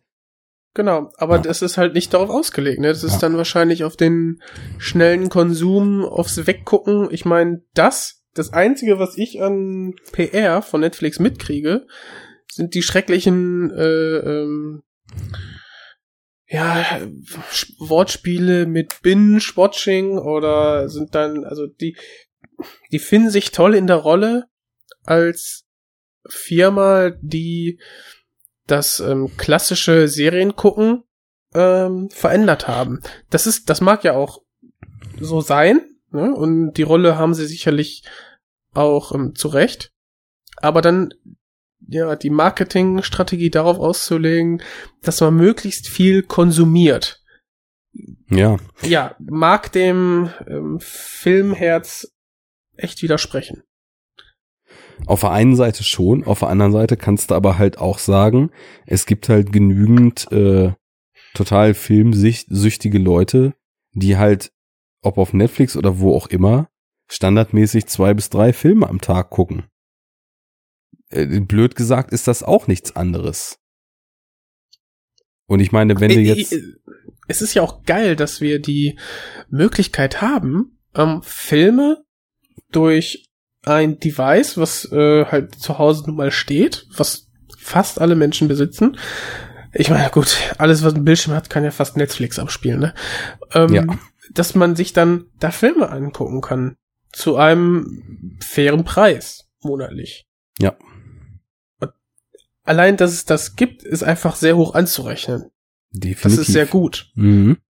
Ähm, ja, nur dass man, dass das vielleicht nicht immer dass nicht alles dem eigenen Geschmack ähm, widerspiegelt, äh, ist ja auch klar eigentlich. Kann ja auch nicht. Ne? Menschen sind eben verschieden, hat man ja schon. Mhm. Aber dass es dann so ein bisschen in eine Richtung geht, die, die dann nur auf Konsum ausgerichtet ist, sollte man aber dann trotzdem ähm, kritisch benennen können. Auf jeden Fall. Deswegen, ich sage ja, es gibt auch, auch Sachen an Netflix, wo man sagen kann, das ist auf jeden Fall kritisch zu beäugen. Aber mhm. es gibt eben auch viele Sachen, und da würde ich jetzt auch nochmal auf einen Artikel verweisen. Der wurde uns irgendwie, also einer Reihe von Podcastern, ich glaube vom Patrick Sweet, Suit, Sweet, wie spricht man ihn denn eigentlich aus? Ah, ich glaube Sweet. Mhm, auf ähm, Twitter zugespielt. Das war ähm, auf theringer.com ein Artikel und jetzt muss ich noch mal gerade klicken. Den habe ich mir nämlich extra gespeichert, weil ich dachte, das ist auf jeden Fall ein Artikel, den man noch mal pluggen könnte. Also ich werde den auch verlinken. Der ist äh, von Sean Sehr Finessi geschrieben auf theringer.com. The End of Independent Film as We Know It. Ne? Mhm. Und da geht es darum, wie eben Netflix und auch Amazon, aber also derzeit noch verstärkt Netflix sich als Vertrieb immer mehr begreifen und immer mehr auf Filmfestivals äh, Filme aufkaufen, Indie-Filme vor allem, die halt sonst Probleme hätten, Vertrieb zu kriegen und somit halt eben auch Filmemachern, und das ist eben auch die Kehrseite der Medaille, zu einem gewissen Preis, äh, nämlich dass sie quasi das Ankommen ihres Filmes eigentlich nur über äh, Twitter-Mentions und äh, Facebook-Kommentare quasi messen können, aber nichtsdestotrotz ja. die Möglichkeit geben, völlig problemlos von einem Tag auf den anderen einen weltweiten Vertrieb für ihre Filme zu klären. Und ähm, je stärker sie eben auch in die Produktion reingeben und äh, was ja jetzt passiert und auch mit dieser laissez-faire-Haltung, hier hast Geld, mach und das Ergebnis wird schon irgendwie passen, damit eben halt auch kreative Freiheiten erlauben, auf der anderen Seite aber auch Druck rausnehmen, der sicherlich auch bei vielen Filmen zu Höchstleistungen geführt hat, weil die Leute einfach derbe unter Strom standen, äh, einfach landen zu müssen mit den Filmen. Äh, dass aber auf jeden Fall sich der Filmmarkt dadurch total stark verändert. Man muss da ein bisschen Zeit mitbringen. Also approximately bei theringer.com stehen ja immer so äh, approximated reading times und hier steht oh, schon mit Ladebalken oder was? Äh, nee, es steht einfach oben okay. drüber äh, bei, bei, dem Artikel 31 Minutes Read und oh, äh, das ist schon lang und ich würde auch behaupten, ich habe den in meinem letzten Urlaub so ganz gechillt äh, in einem Strandkorb gehangen, war noch kalt, aber die Sonne schien und hat er sich gegönnt, der Herr Geiger. Hab, das habe ich mir gegönnt, ja. Da habe ich mir richtig hart den Artikel gegönnt. Wie konnte ich mir nur so hart gönnen, ist die hm. Frage. Aber ich tat's einfach, ne? Hashtag beste Leben. Und, beste äh, Leben. Für die Fans. Naja, auf jeden Fall sind da an der, anhand von einigen Filmemachern so Beispiele drin und äh, ist auf jeden Fall Pros und Kontras und vor allem auch Argument, äh, Filme gehören noch auf eine Leinwand und genau das passiert dann nicht mehr. Aber auf der anderen Seite, was nutzt es, wenn ein Film auf einer Leinwand irgendwie in drei Kinos in USA läuft und insgesamt von 300 Leuten gesehen wird, wenn er halt auch die Möglichkeit äh, bekommt, äh, weltweit von äh, zehn oder hunderttausenden gesehen zu werden, weil er halt einfach plötzlich auf Netflix ist, ne? Ja. Genau, aber er darf dann nicht zum Lückenbußer degradiert werden. Das ist, glaube ich, so dieser, ja, dieser Vorwurf, den sich äh, Netflix im Moment gegenüber sieht. Ähm, ich weiß nicht, wie, wie sie davon loskommen. Ähm, aber ja, wie du sagst, das ist, ähm, ist gerade spannend, der Umbruch. Und ähm, ja, ich meine, jede Entwicklung ähm, ist ja erstmal neutral zu, be zu betrachten. Und ja. ich finde, du hast recht. Also ähm, einfach dann ein größeres Publikum zu haben, ist ja per se erstmal gut. Ja.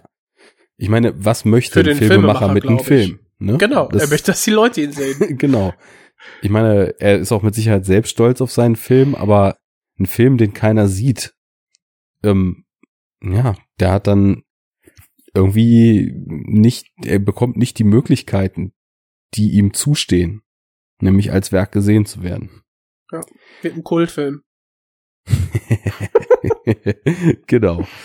Naja, jetzt, ähm, dass wir hier ein bisschen Abwechslung reinbringen. Jetzt haben wir super lang über Netflix allgemein und äh, filmtechnisch nur über Adam Sandler geredet.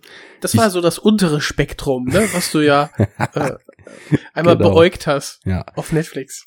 Genau. Ich würde jetzt einfach mal sagen, stell du doch mal wieder was vor. Mhm. Und dann gehe ich mal konkret nochmal auf ein, zwei Sachen ein, die ich da tatsächlich gesehen habe von diesen Netflix-Originalen. Ja, sehr gerne. Ähm, wir hatten ja zum Anfang, ähm, hatte ich ja gesagt, Strand ohne Wiederkehr, ein Film über die, ja, grob Emanzipation der Frau ähm, von der, von dem weißen Mann, der okay, in dem Film jetzt nicht unbedingt der Weiße, aber wir hatten ja gesagt in der Diskussion, dass der weiße Mann so eigentlich immer an der Spitze der jeder möglichen Kaste eigentlich stand. Also die höchste Klasse hat ja auch damals ähm, äh, Louis C.K. gesagt, er würde nie in die Zukunft reisen, wenn er eine Zeitmaschine hatte. Immer nur in die Vergangenheit, weil da ist er sich sicher, der weiße Mann hat nichts zu befürchten. oh ja. Mann. Und ja, thematisch ähm, passend möchte ich jetzt auf Get Out zu sprechen kommen, ja. den du ja auch gesehen hast. Auf jeden.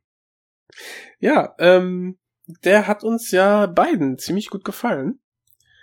Und ähm, ja, Get Out ist ein Film bei also es ist ein Genre-Mix, wo, sag ich mal, der ähm, Horror-Thriller-Anteil den größten Anteil ausmacht. Ja. Bei dem ein ähm, äh, Mixed Couple, ja, die, wo der männliche Part ein Afroamerikaner ist und der weibliche Part irgendeine ähm, privilegierte weiße Vorstadtlady ähm, dann beide zusammen zu den Eltern ähm, der Frau fahren. Und am Anfang wird klar, okay, äh, das Mädel äh, hat sich jetzt nicht groß den Kopf zermartert darum, dass sie äh, vielleicht den Eltern eröffnet, ähm, dass ihr Freund ja äh, schwarz ist und sie weiß. Und dann merkt man, okay, guck mal, da scheint die ähm, Gleichstellung und äh, die, also das, das Werteverhältnis noch äh, in einem ja, normalen, für uns normalen Maße zu funktionieren. Sie ist vielleicht ein bisschen naiv, hat sich keine Gedanken drüber gemacht und er, weil er halt wahrscheinlich dann mit Rassismus auch in, den, in der Jugend konfrontiert wurde, macht sich schon Gedanken darüber, wie wohl die ältere Generation darauf reagieren wird.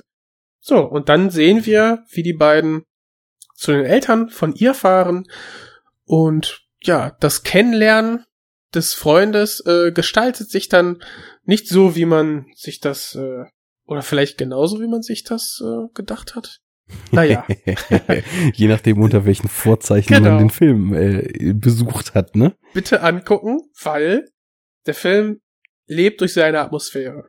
Und die ist so intensiv wie ähm, weird und und befremdlich und ja einfach ähm, ganz toll umgesetzt. Also das ist wirklich stark und ich finde dadurch ähm, ja unterstreicht der Film das Gefühl, was ein äh, Schwarzer in der in der ja weißen Gesellschaft eventuell haben kann.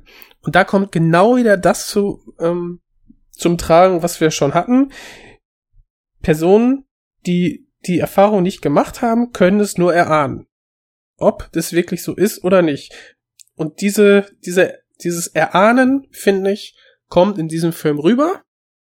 Aber das ist zum, das ist zum Glück auch nicht der einzige Selling Point oder so. Das ist nicht das Alleinstellungsmerkmal. Die Atmosphäre ist das Alleinstellungsmerkmal und die kann man auch ohne dieses ganze Rassenthema genießen. Aber es wird mehr als deutlich.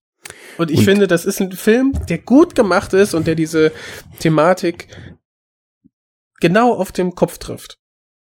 Und ja. das macht einfach Spaß. Der ist richtig gut gemacht. Ja, also Spaß in Häkchen, in dem Sinne, wie halt Psychothriller und Horrorfilme eben Spaß machen, ne?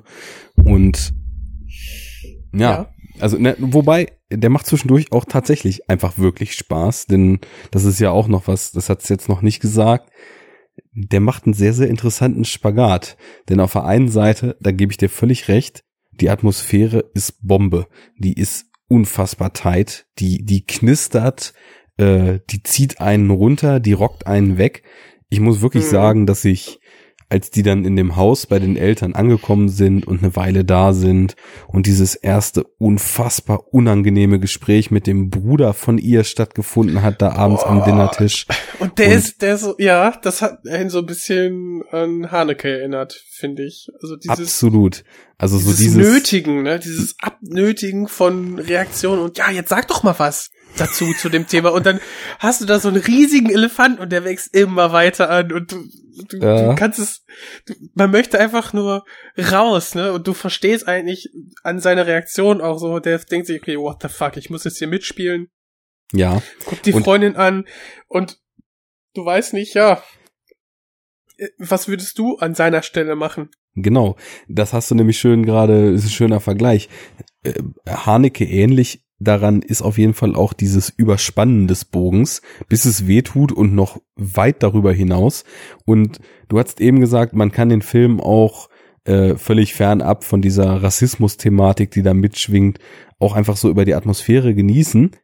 Auf der einen Seite ja, auf der anderen Seite finde ich aber, dass das eigentlich komplett untrennbar ist. Denn ähm, es ist ja so, dass zum Beispiel in diesem, in dieser Situation das auch total mitschwingt. Also er wird ja, die Eltern sagen zwar alles cool und dann der Dad mit seinen Sprüchen, ah, I'd vote for Obama, Obama for a third time if it was possible und äh, dann haben sie halt diese strangen Bediensteten, die halt auch schwarz sind, so ganz klassisch, ne, weiße Familie mit schwarzer ja. Haushälterin und schwarzem Gärtner und die Krasses dann Anwesen. ja, die dann anfangen sich seltsam zu benehmen irgendwann und du kriegst ja ganz schnell so das Gefühl, die Eltern machen total gute Miene und sind schon so übertrieben freundlich, was sich dann auch schon total unecht anfühlt, aber du hast das Gefühl, irgendwas ist hier im Busch, da hier stimmt was nicht. Das kann nicht so sein, wie die mhm. Fassade sich gerade darstellt und dadurch, dass dieses Gefühl da ist und dass der Protagonist, Chris heißt er ja in dem Film,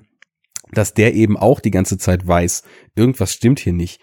Und weil eben dieses Leben als Schwarzer in den USA einfach so extrem davon gezeichnet ist, dass Rassismus überall ist. Also wir kriegen es ja irgendwie auch selbst hier in Europa einmal die Woche in News mit irgendwie wieder äh, rassistische Schießerei, Cop erschießt wieder unbewaffneten Schwarzen.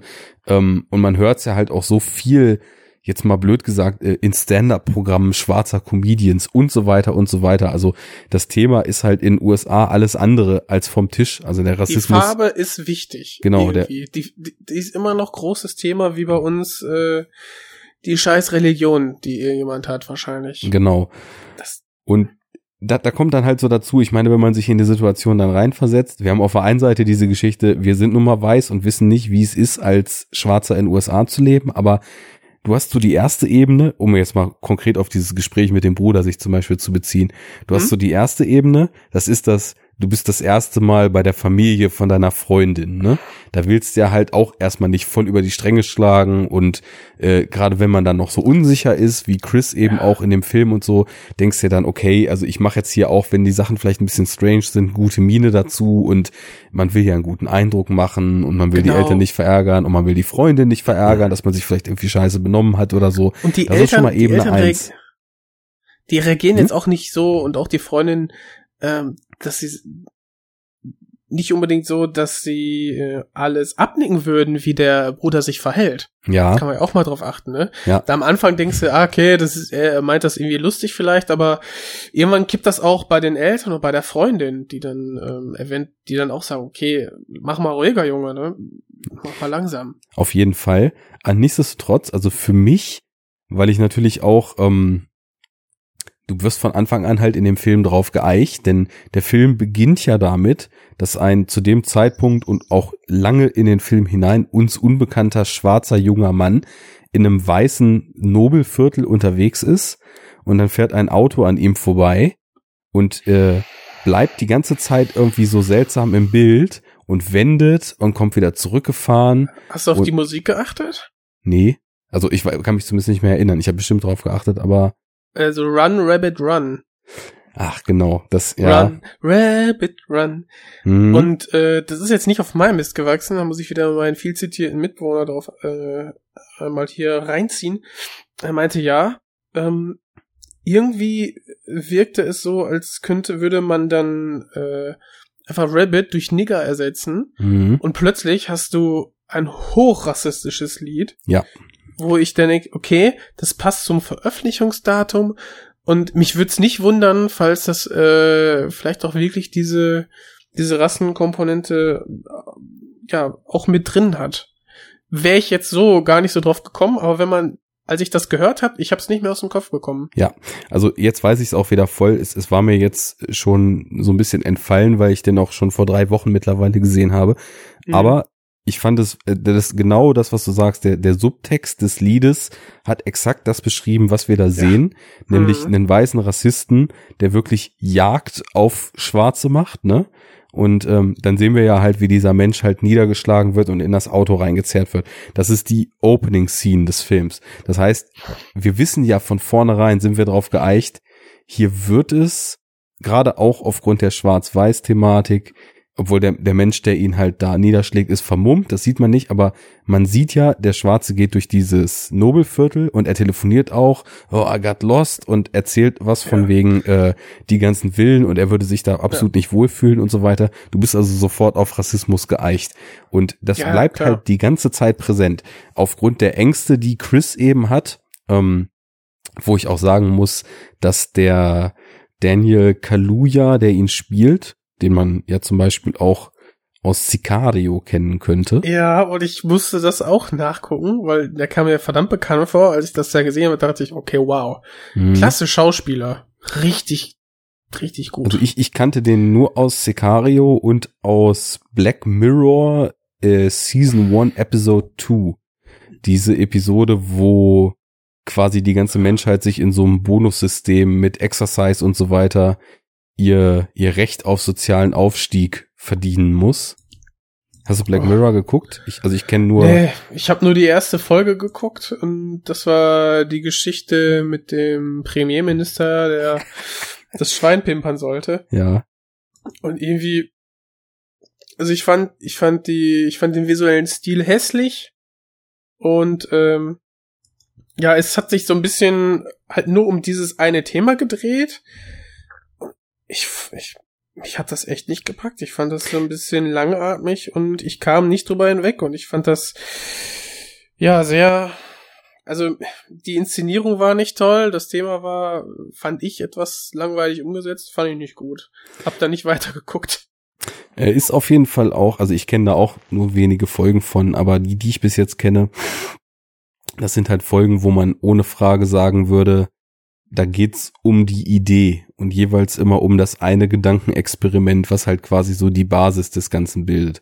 Und das ist Mhm. halt so Stoff, der funkt, also bei mir arbeitet das eher im Nachgang. Also diese erste Folge zum Beispiel, die ist halt eine total groteske Parabel auf das, was in der Gesellschaft passiert und wie weit Gesellschaft geht, wie voyeuristisch Gesellschaft funktioniert und wie quasi es auch in gewissen Situationen keinen richtig gibt, weil egal was er macht, irgendwie er würde auf jeden Fall dafür geächtet werden und äh, die Gesellschaft sieht zu und haut drauf, so dass das war so die Kernaussage für mich daraus. Und direkt in der darauffolgenden Episode, wo er hier eben auch mitspielt, das ist eben auch schön sieht die auch nicht aus. Und äh, trotzdem stecken da ganz ganz interessante Gedanken und Beobachtungen bezüglich äh, technologischer Entwicklung und unserem Umgang damit drin. Also das ist halt eher so Gedankenfutter ähm, und funktioniert, also für mich funktionieren die Folgen dann eher immer so wie eine Sci-Fi-Kurzgeschichte, sagen wir mal. Hm? Naja, also ähm, falls du irgendwann mal Bock hast, ich, ich würde das schon wärmstens empfehlen, das mal weiter zu gucken, aber auch wirklich eher so als ein Gedankenexperiment immer zu sehen, so die, die einzelnen Folgen. Naja, auf jeden Fall, da war er auch ziemlich gut. Wie hieß nochmal der Twilight Zone Ableger? Mit Jonathan Frinks. Fricks.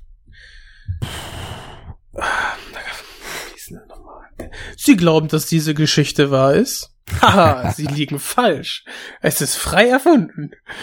Ja, Ja, äh, die Geschichte meine ich, ich komme gerade nicht drauf.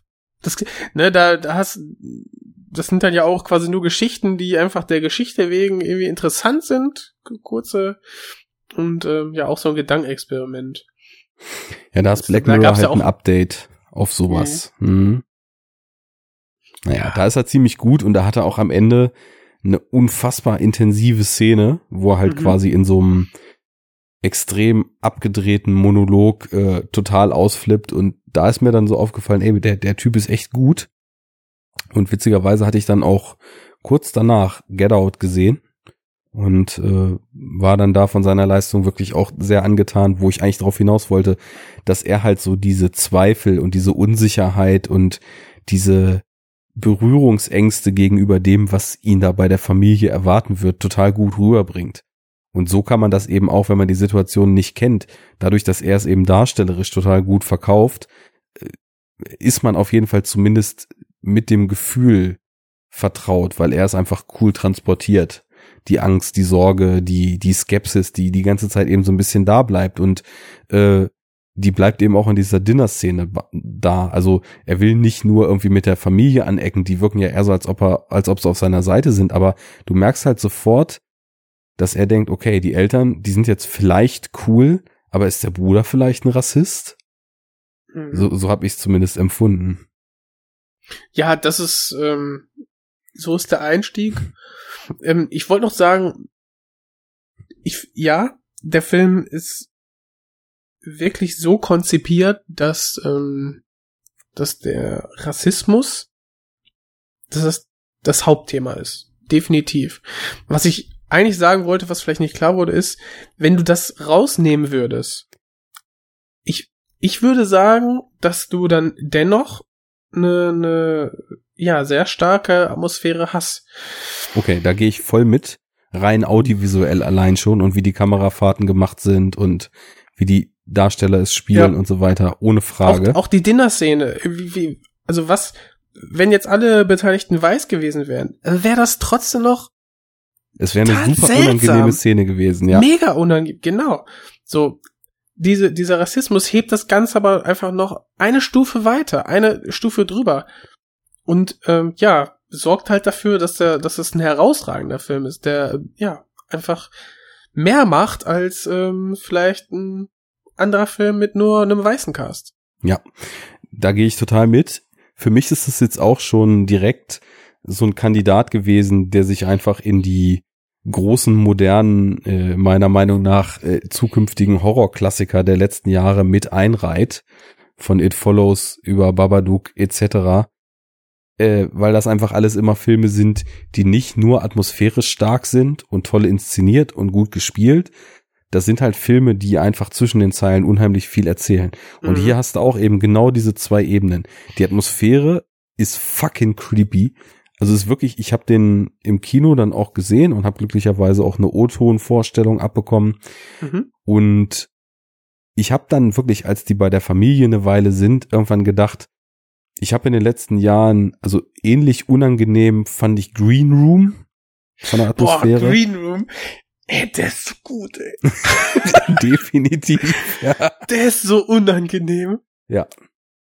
Also da, diese Beklemmung, die zum Beispiel bei Green Room entsteht, so am Anfang, als das alles noch so hochkocht, über diese ultra aggressive Metal-Musik, die die ganze Zeit so dumpf im Hintergrund wummert und diese total abgefuckten und, und äh, unangenehmen Nazi-Typen. Und in der gut, da hast du natürlich dann eben auch quasi Nazis verbindest ja eben mit Rassismus und mit Hass und so weiter, ne? Also du hast irgendwie auch eine ähnliche Wirkung mit drin, weil ob äh, nun Rassisten Schwarze fertig machen wollen oder Nazis Punks, das läuft ja im Endeffekt auf selbe hinaus, ne? Von den Hassleveln. Blutvergießen, ja. Ja. ja. Und äh, ich habe den wirklich gesehen und dachte, boah, also so eine wirklich beklemmend unangenehme Atmosphäre habe ich ganz lange nicht mehr erlebt in einem Film. Mhm.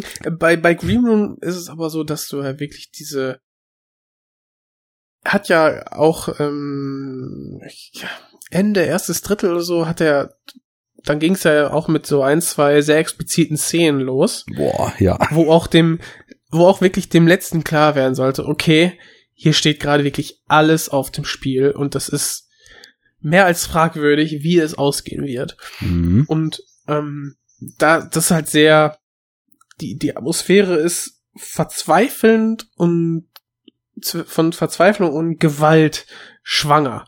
Und bei Get Out kannst du das so ein bisschen wegnehmen und gehst dann erst in diese weirde, in diese befremdliche und sehr ähm, sozialphobische Richtung irgendwie, ja. dass du ähm, ja, die, die ist einfach unwohl in der sozialen Situation, in der quasi dein Hauptcharakter gerade steckt.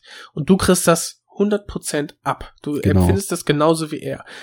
Und ja, das sind halt, also die Filme, die du gerade genannt hast, die funktionieren alle über ihre Atmosphäre und sind halt auch deswegen so gut. Mhm. Bonus ist einfach, dass sie auch bei, dass sie alle hervorragend aussehen, technisch gut sind.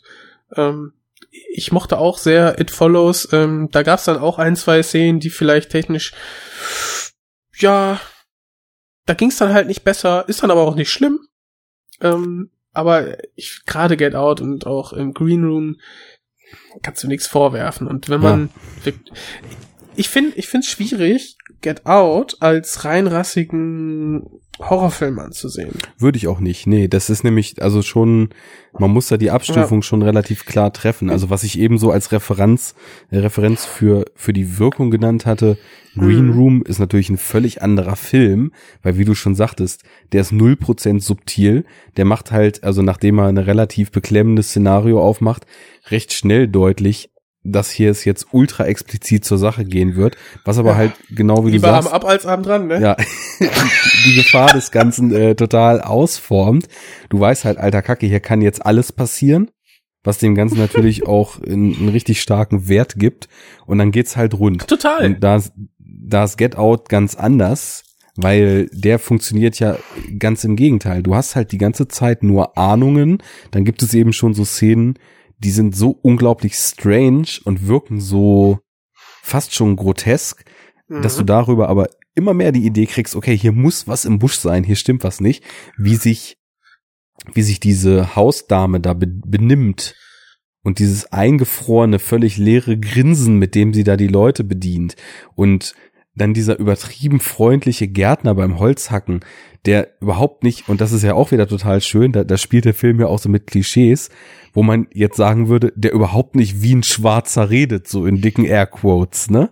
Ähm, da, da spielt der Film ja auch mit den eigenen Klischees, die man im Kopf hat, weil Ja. äh, Schwarze sind halt so auch in Filmen so wie Chris Kumpel dann eben, der ja dieser Wachmann bei der beim Flughafen ist- da glaube ich ist. Ne? Ey, das ist, das ist so geil, wenn du, wenn, also ich, okay, jetzt aber wirklich Spoiler.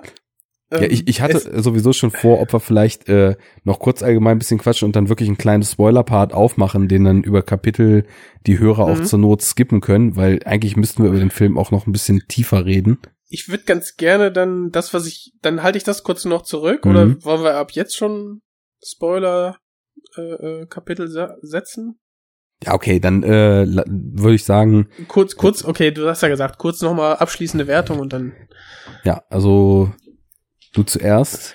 Get out. Also, ja, von mir eine ganz klare Empfehlung. Ähm, ich würde jeden empfehlen, ähm, der auf atmosphärische Filme steht, auf Filme, die ähm, ja auch zwischen den Zeilen mehr erzählen als jetzt sofort augenscheinlich ersichtlich, diesen Film anzugucken. Ich finde, der ist handwerklich super gemacht. Ähm, aber auch mit Und- kleinen Mitteln, das muss man auch dazu Mhm. sagen. Da hatte ich nämlich gerade, als du von It Follows sprachst, auch noch dran gedacht. Die creepieste Szene in It Follows ist meiner Meinung nach, als sie in der Schule sitzt und auf einmal diese, also It in Form dieser Oma auf sie zukommt. Das ist so mies. Also ich, ich habe den Film jetzt dreimal gesehen.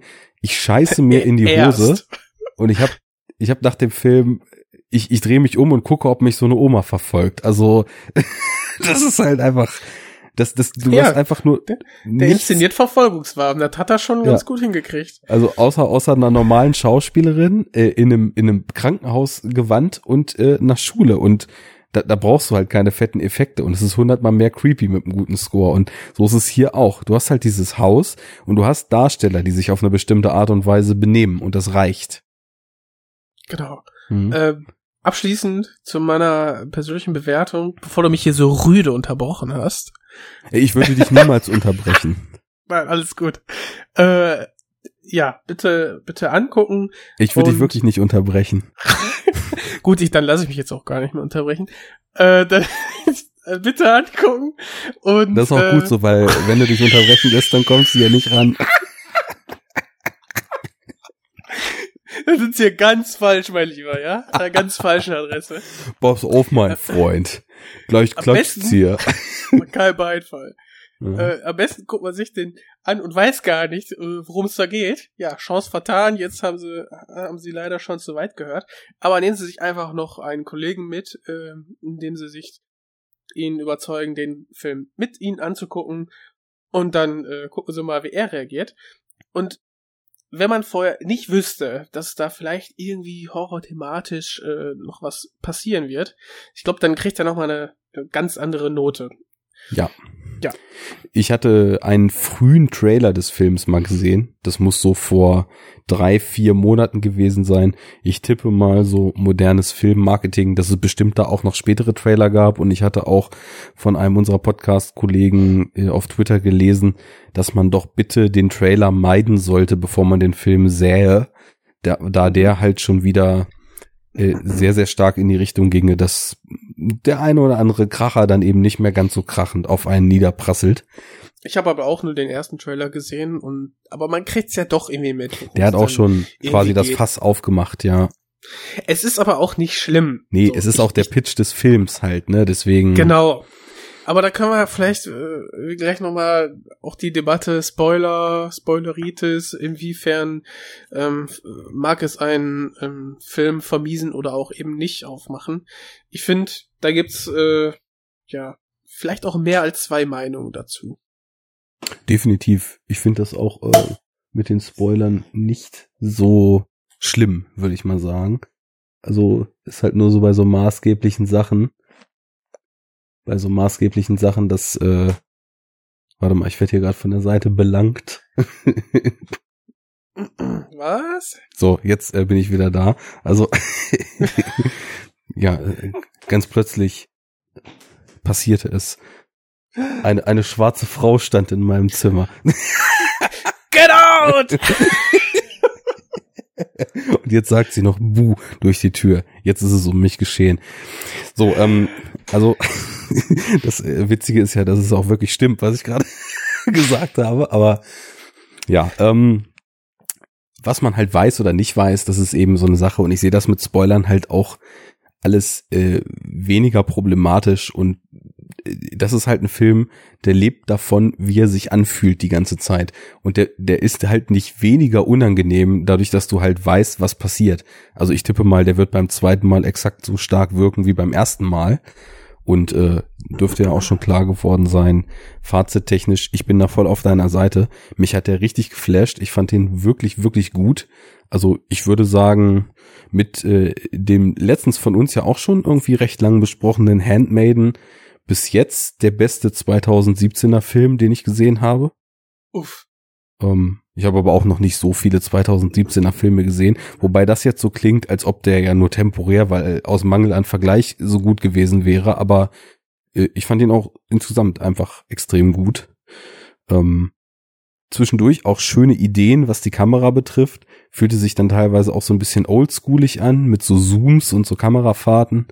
Ähm, wirklich cool. Der äh, Daniel Kaluuya spielt, wie gesagt, echt stark. Ähm, seine Freundin von Alison Will Williams ist es gespielt, äh, auch stark. Bei den Eltern Ja. habe ich mich auch gefreut, Catherine Keener mal wieder zu sehen, die ich ja auch seit Being John Malkovich irgendwie voll auf der A-List habe. Moment. Ah, Wo war die denn bei John Malkovich? Ne, die war sein Love Interest. Hä, war das nicht Cameron Diaz? Nein, Cameron Diaz war quasi seine Hippie-Zottelfrau, mit der er Ja. wirklich zusammengelebt hat als Puppenspieler. Mhm. Und dann gab es halt, oh Gott, wie hieß sie denn in Be Being John Malkovich? Ähm, warte, ich werd's gleich wissen. Maxine. Maxine. ja. Und, Aber gut, äh, dass dein Gedächtnis so gut Ja, funktioniert. ja, also das ist auch unglaublich, was du da einfach über ein paar Denkklicks im Kopf abrufen Mhm. kannst, da, da, da kommst du nicht drauf. Das ist Wahnsinn. unglaublich. ja. Also zumindest, äh, er war halt, äh, er hat sich ja nach ihr die ganze Zeit verschmachtet und konnte nur mit ihr zusammen sein, wenn er John Malkovich ist. Krass, ich habe null Erinnerung an sie, aber der Film war geil. Der war Mhm. traumhaft. Ja, Ist auch, muss ich auch also- mal wieder gucken, ey. Richtig gut. Kannst du direkt mal gucken und dann äh, dich demnächst auch einbringen, wenn es um den gehen wird. Mhm. Mhm. Ja, ja, wir teasen hier nicht nur eine Sendung in der Sendung. Hier wird geteased, was das Zeug hält. Tease, tease, tease.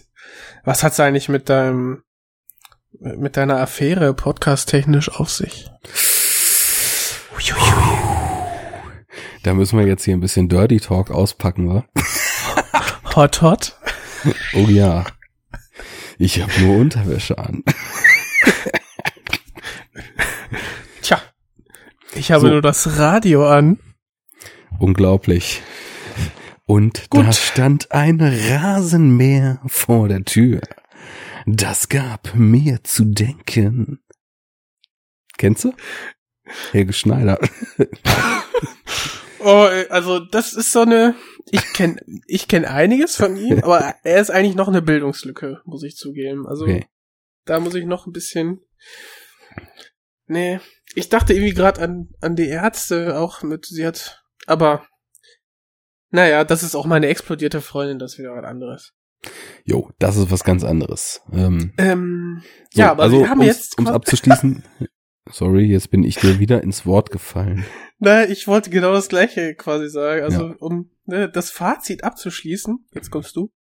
Um das Fazit abzuschließen, ein exzellenter Psychothriller mit äh, Psycho-Horror-Anleihen, der wirklich, wirklich stark ist. Und jetzt und gehen was wir. Frisches ins, in diesem, ins Genre-Mix. Ja, und Genre-Mix bringt. Also es ist nicht so wie jetzt so ein, so ein äh, natürlich sehr, sehr guten und auch hervorragenden, hervorragender ähm, das Schweigen der Lämmer. Es ist halt was anderes. Ja. Aber auch sehr, sehr gut. Ja. Und ein Thema von extremer zeitgeistiger Relevanz. Das kommt eben auch Mhm. noch dazu. Also Ja. äh, Menschheit entwicklungsmäßig muss man sagen, es ist ja leider irgendwie auch ein zeitloses Thema. Aber aufgrund der Mhm. aktuellen Politik und der aktuellen Situation und des aktuellen Hochkochens diverser Geschichten würde ich sagen, dass es momentan halt auch, weil eben dieser latente Rassismus mittlerweile, glaube ich, viel, viel verbreiteter ist als so offensiver Rassismus. Ähm, Ja, und er wird wieder gesellschaftsfähig gemacht. Ja. Und das ist das Schlimme. Das ist das Schlimme. Er ist wieder so in, wie du sagst, äh, latent. Er ist wieder so in, hier und da trauen sich, äh, kommen wieder diese, diese Gedanken irgendwie zum Vorschein und es, es hat fast den Anschein, als wäre das okay. Ja. Als wäre das irgendwie normal. Und das ist eigentlich das Schlimmste, was passieren kann. das wird man ja wohl noch sagen dürfen, ne? Und jetzt darf man es endlich wieder Ja, sagen. kannst du sagen, aber da bist du halt ein fuck- fucking Wichser, ey. so sieht's nämlich aus.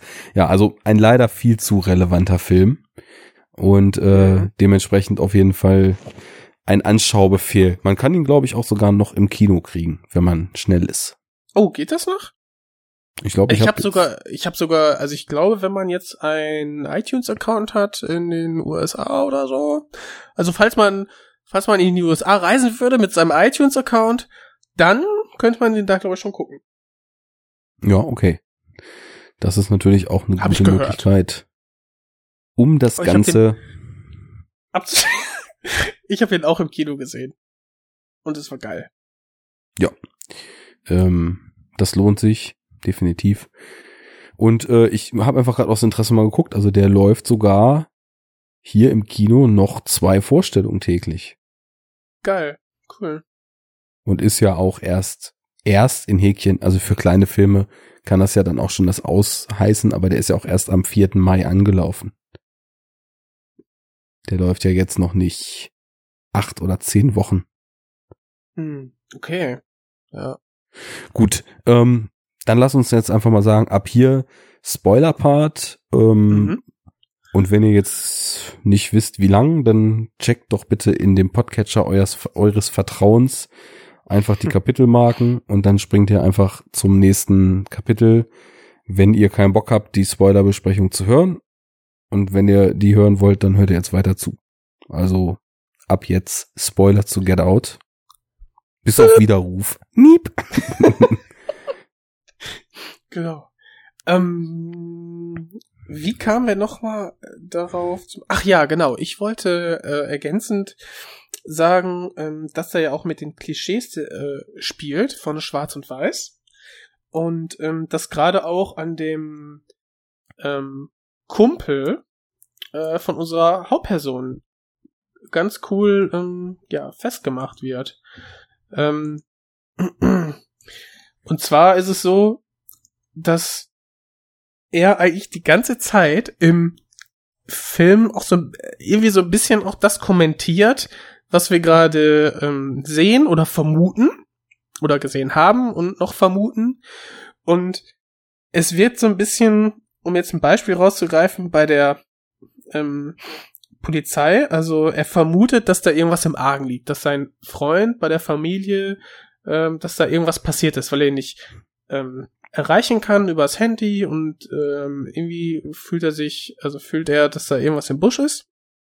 Er geht zur Polizei und äh, beschreibt der ähm, äh, ebenfalls schwarzen Polizistin, was seine Vermutung ist, weshalb sein Kumpel nicht reagiert auf seine Kontaktaufnahme. Und das, was er da erzählt, ist einfach, also ist so ein, äh, ich weiß nicht, irgendwie ähm, so ein, ich glaube, es ist ein Klischee, dass sie so ein bisschen an äh, Voodoo-Zauberei irgendwie glauben und er erklärt dann irgendwie was von mir, ja, und äh, das ist dann irgendwie Gehirnwäsche und äh, er wird zum Sexsklave und keine Ahnung, das und dies und etc. passiert dann. Und das Geile ist einfach, der zu 90 Prozent trifft es zu. Jo. und, und du denkst so, diese, diese Scheiße, die er labert, ne, dass, äh, dass das irgendwie so eine Art Vorurteil ist, was man vielleicht auch woanders schon mal gehört hat oder irgendwie in anderen Filmen auch sieht irgendwie, dass dann äh, Menschen dann auch irgendwie von so einem Quatsch irgendwie reden. Aber hier stimmt es einfach. Mhm. Und was passiert? Die schwarze Polizistin sagt, mhm, ja, okay. Ich möchte, dass Sie das auch meinen Kollegen einmal erzählen. Und dann erzählt er die gesamte Geschichte nochmal und du denkst so, ey, das kann doch nicht sein Ernst sein, aber doch, es stimmt einfach. Du denkst da sitzt da, krass, der hat voll den Durchblick, aber es hört sich so bescheuert an. Und dann fangen einfach die drei Polizisten vor ihm an zu lachen und lachen ihn offensiv aus. Und das ist so geil einfach. Ja, das und es so ist auch lustig. wieder so ein, so ein schönes Statement, weil, also, er ist ja schon so quasi das Klischee des Comedic Black Sidekicks, ne? Er, mhm. er ist halt quasi so die dicke Version von Chris Tucker, Kevin Hart und Co., der halt ohne Punkt und Komma sabbelt, äh, ultra lustig ist dabei, wobei das jetzt auf Kevin Hart und Chris Tucker nicht immer zutrifft, aber äh, halt so, so von der Art, ne, also total überdreht, hat äh, das Schandmaul, sabbelt einfach nur vor sich hin, ist halt so mega explizit, haut die ganze Zeit Sachen raus, wo sein Kumpel irgendwie, also Chris grinsend die Hände beim Kopf zusammenschlägt am mhm. Telefon und er ist halt quasi, also eigentlich so das, das Sinnbild des Schwarzen, jetzt mal so klischee-mäßig gedacht, ne, oder stereotype-mäßig. Und Total, die Polizei. Also wirklich Stereotyp. Bitte? Ja, wirklich Stereotyp, ja. das stimmt. Und die Polizei ist ja im Endeffekt das Sinnbild dafür, ausführendes Organ dieses ganzen weißen Rassismus in den USA zu sein und quasi den Status quo der weißrassistischen Herrschaft eben aufrecht zu erhalten durch Police Brutality, durch das äh, Festnehmen und Einsperren großer Teile der schwarzen Bevölkerung und, und, und.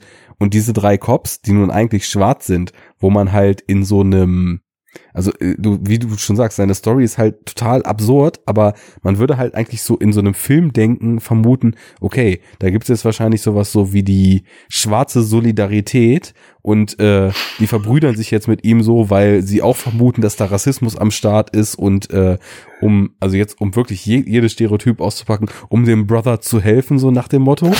Und es passiert aber genau das Gegenteil. Dadurch, dass sie Cops sind, verhalten sie sich genau so, wie man es halt von einem weißen Cop in einem Film vermuten würde. Dass sie Der einfach auch, ja, ja, äh, sorry. Dass, dass sie ihn einfach nur auslachen, überhaupt nicht ja. ernst nehmen und vor die Tür setzen, so nach dem Motto. Ja, und dann, dann, dann fängt er doch an so, ja, ey, wir sind doch, wir kommen doch aus, äh, aus der gleichen Profession, weil er ist ja äh, Flughafenwärter oder Polizist. ich weiß nicht, welchen Stand das da hat. Ich glaube, das ist so zwischen äh, äh, Mall Cop und äh, Police Officer irgendwie, so, so ein Zwischending, so ein ähm, ähm, Flughafenbeamter. Ja. So ein Sicherheitstyp. Aber er, er sagt, glaube ich, dass sie auf der gleichen, dass sie die gleichen Grundausbildung hätten oder so. Ja, und dieses Thema Polizei, ist so, der ist so gut strukturiert. Er, das zieht sich durch den gesamten Film. Du hast ja. dann, du hast dann auch diesen Klischee weißen Glatzkopf-Polizisten und ähm, einfach dann zum Schluss, wo du denkst, okay, krass, wie wird das jetzt aufgelöst? Da kommt, da steigt doch jetzt gleich der weiße Polizist auf und aus und unsere Hauptperson kniet sich schon hin, weiß genau, was er zu tun hat. Ne? Das ist so traurig eigentlich.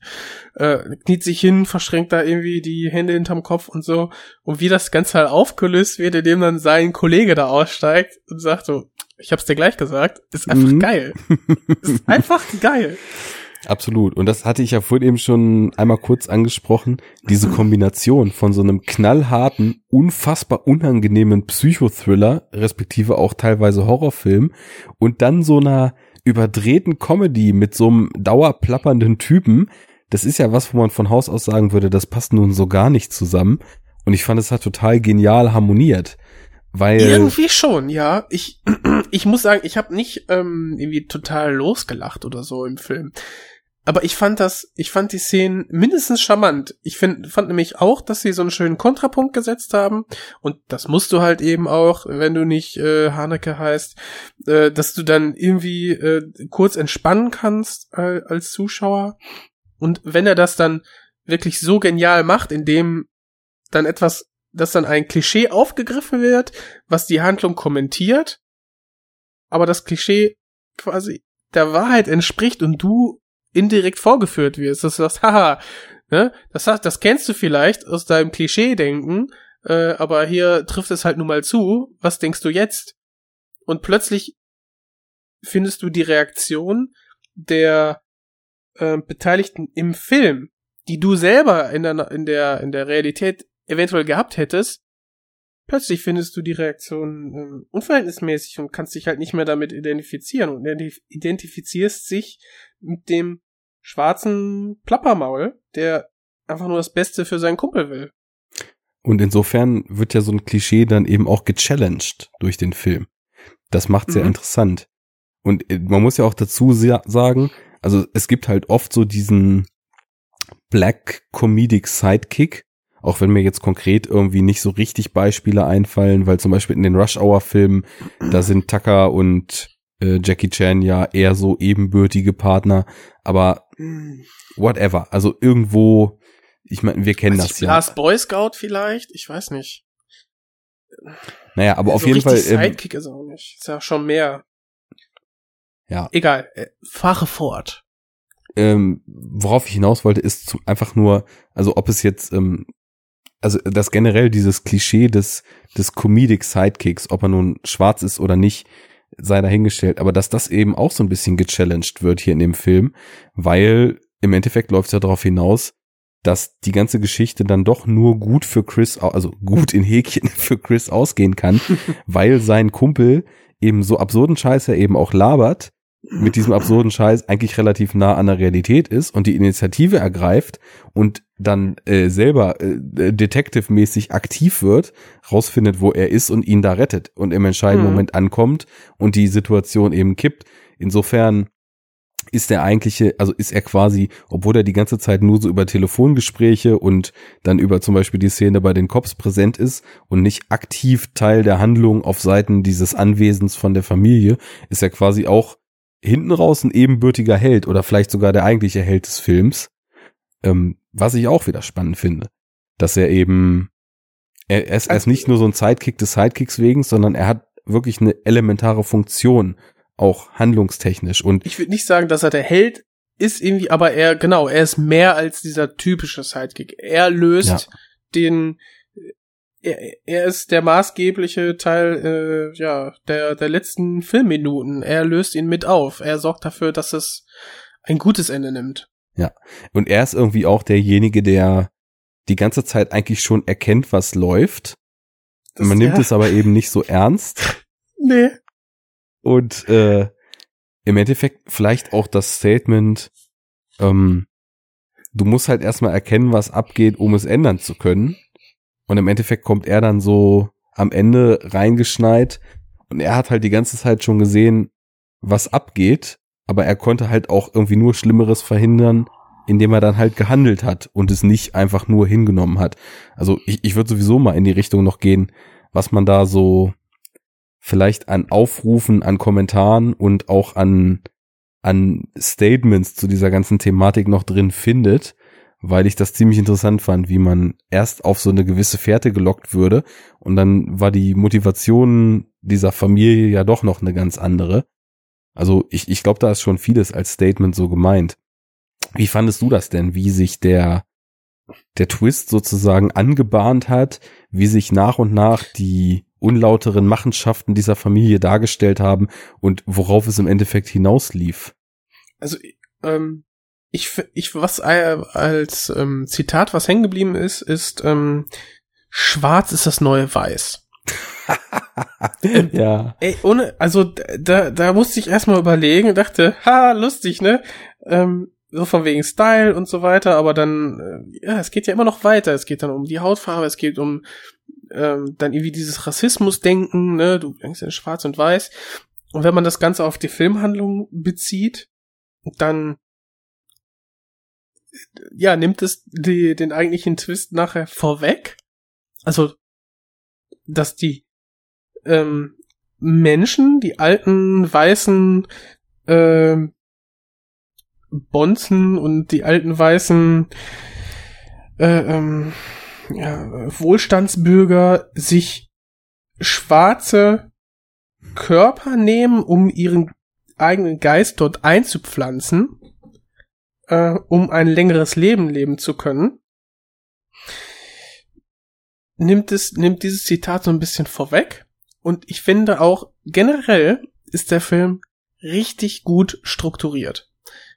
Ähm, ich hatte auch im Gespräch diese Szene des, ähm, wir haben ja auch gerade schon gesagt, dass die Polizei sich durchzieht durch den gesamten Film. Es gibt eine Szene, da werden die beiden, das glaube ich die erste, das erste oder das zweite Zusammentreffen, wenn man den Kollegen, den Schwarzen rausrechnet, dann das erste Zusammentreffen mit der Polizei.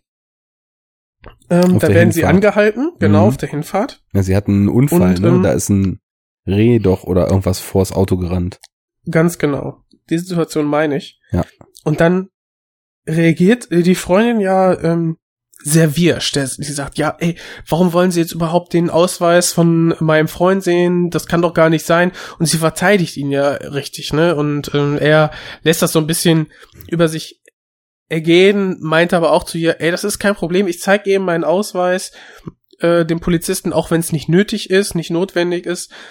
Und dann können wir hier weiter. Aber nein, sie pocht darauf, dass es aus Prinzip nicht äh, sein darf, dass er sich ausweisen muss, weil sie ist gefahren, sie hat die Verantwortung über das äh, Gefährt und damit ist die Sache dann noch durch. So, und dann gibt's dieses Hin und Her und äh, das Ende vom Lied ist, der Polizist zieht den kürzeren oder sieht ein, okay, er kann jetzt hier nichts machen, so schlimm ist es nicht. Er geht weiter, er wird, glaube ich, auch irgendwie äh, gerufen oder was. Und ähm, ja, die, die Beziehung ist dann klar, die äh, Freundin setzt sich halt für die Rechte der schwarzen Community ein. Wenn man jetzt überlegt, dass sie einfach nur der Köder ist, um zig Schwarze auf das Anwesen von äh, ihrer Familie zu ziehen, dann mhm. macht es Sinn, dass sie ein Interesse hat, dass sich dass sich der Schwarze nicht ausweist bei den Polizisten, weil dann weiß die Polizei, dass diese Person, die dann eventuell irgendwann vermisst wird, mit ja. ihr in diesem Wagen war. Ja. Und das ist so genial einfach, dass, dass diese, dass diese eine Situation auf beiden Eben, auf beiden Ebenen funktionioniert.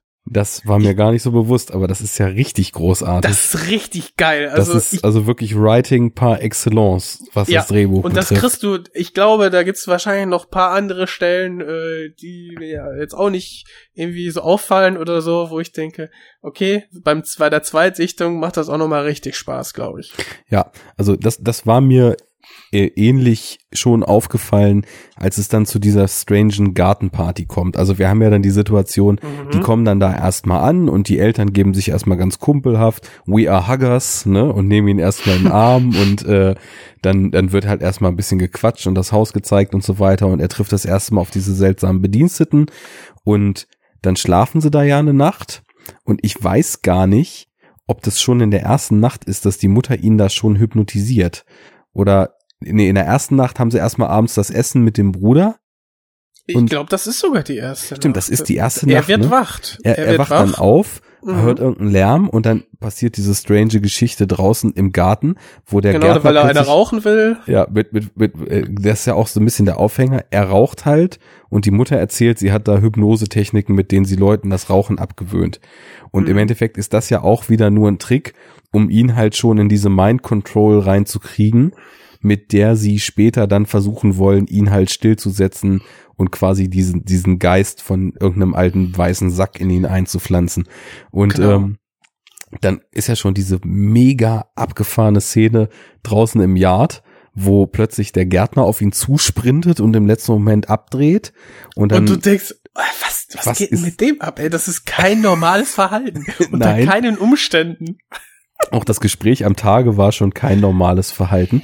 Und äh, dann kommt es ja zu dieser Hypnose und da habe ich dann halt das erste Mal so äh, gedacht, okay, also das hier, was nicht stimmt, ist klar, aber jetzt merkt man es definitiv und scheinbar äh, wird das Ganze halt so ein Ding, auf so eine Parabel auf, auf moderne Versklavung. Das halt jetzt, wo quasi äh, die, die afrikanischen oder afroamerikanischen äh, Schichten sich sozusagen auf dem Papier emanzipiert haben und es die Sklaverei nicht mehr gibt, dass diese Familie halt eben ihre Mittel und Wege gefunden hat, die, Skla die sie trotzdem halt zu versklaven weiterhin, ne? Das war so, das war erstmal so mein Gedanke, während diese Hypnose da stattgefunden hat.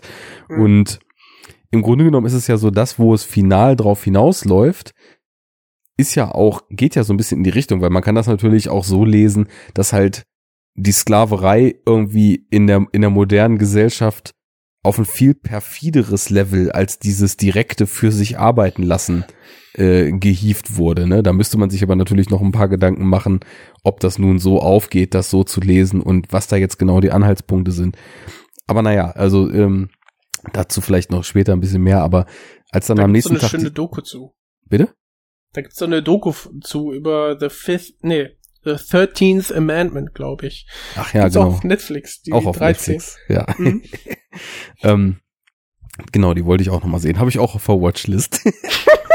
äh, ja, und als es dann aber am nächsten Tag zu dieser Gartenparty kommt, da habe ich das, was du eben mit dem mit der Cop-Anhalte-Geschichte erzählt hast, auch gemerkt, dass die ganzen Leute halt so Sachen sagen, die irgendwie vor ihrem persönlichen Hintergrund schon so ein bisschen Sinn machen, aber im Endeffekt, als man dann erfahren hat und deswegen hatte ich das eben auch mit der Hypnose so erzählt, als man dann später erfährt, dass es eben weitergeht, als die nur zu hypnotisieren und für sich arbeiten zu lassen, sondern sich tatsächlich ihrer Körper bis ins Letzte zu bemächtigen.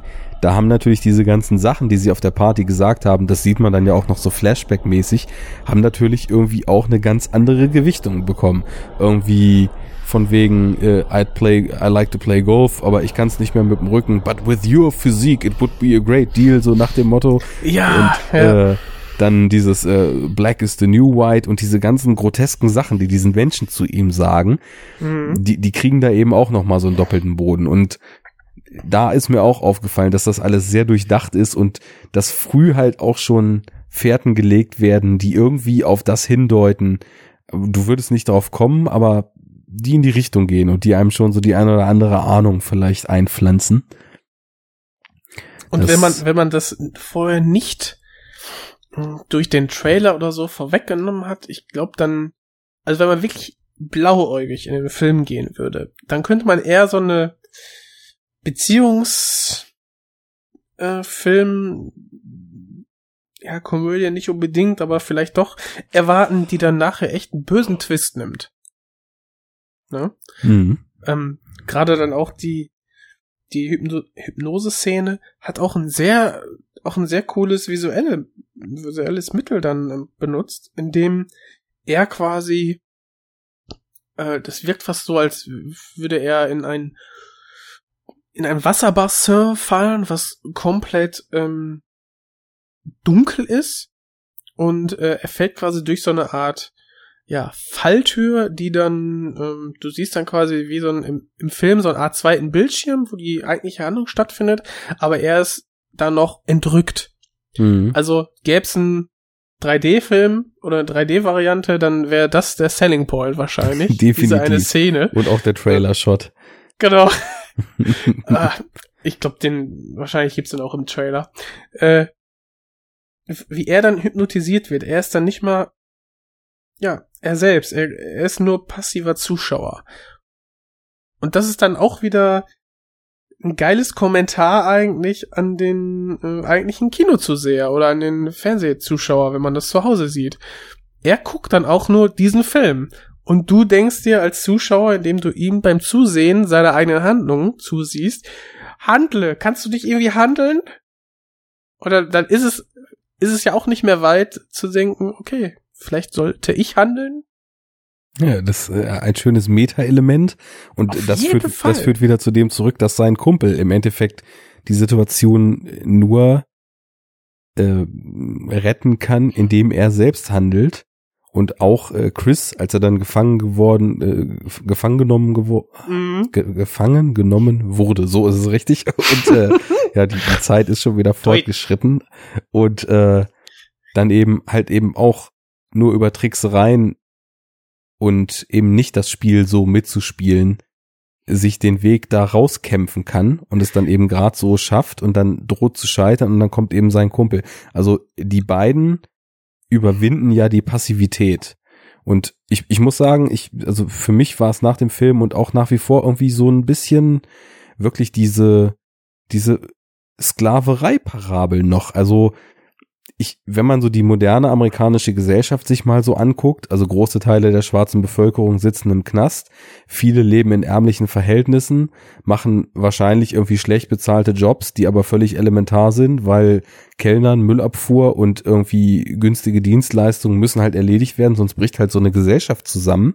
Mhm. Und ähm, ich weiß nicht, ob die Aussage des Films echt sein soll, dass, obwohl es offiziell keine Sklaverei mehr gibt, dass ähm, die Sklaverei noch existent ist, nur auf einem viel, viel perfideren Level, als das zu dem Zeitpunkt, als man einfach offen seine Sklaven hatte, der Fall war. Und dass halt quasi die schwarze Bevölkerung durch das Joch der, der weißen, wohlhabenden Schicht nach wie vor halt versklavt ist, nur eben noch viel perfider. Und der Film deswegen auch so, ja, fast schon wie so ein, wie so ein Weckruf und so eine Kampfansage gemeint ist, weil er eben über Chris Handlung und über die Handlung von seinem Comedy-Kumpel uns zeigt, an der Situation wird sich nichts ändern, wenn diejenigen, die davon betroffen sind, nicht aufstehen werden und dagegen ankämpfen werden. Also das ist irgendwie so das, was ich da rausgenommen habe. Und wenn man sich so die Situation anguckt mit den ganzen Morden an Schwarzen und der überall omnipräsenten und wieder zunehmenden Rassismusproblematik, dann hat man ja auch das Gefühl, von selbst wird sich das nicht mehr regeln, sondern man muss da aktiv gegen aufstehen und auf jeden Fall Flagge zeigen, dass es so nicht geht. Und äh, da, da ist für mich irgendwie auch ein ganz rundes Bild mit dem Film entstanden, was halt eben dieser dauerpräsenten Rassismus-Thematik total den runden Schliff gibt hinten raus und auch von der Gesamtaussage den Film nochmal irgendwie ein gutes Stück runder macht. Ähm, ja. Die, die Thematik macht den, also er ist brandaktuell, definitiv.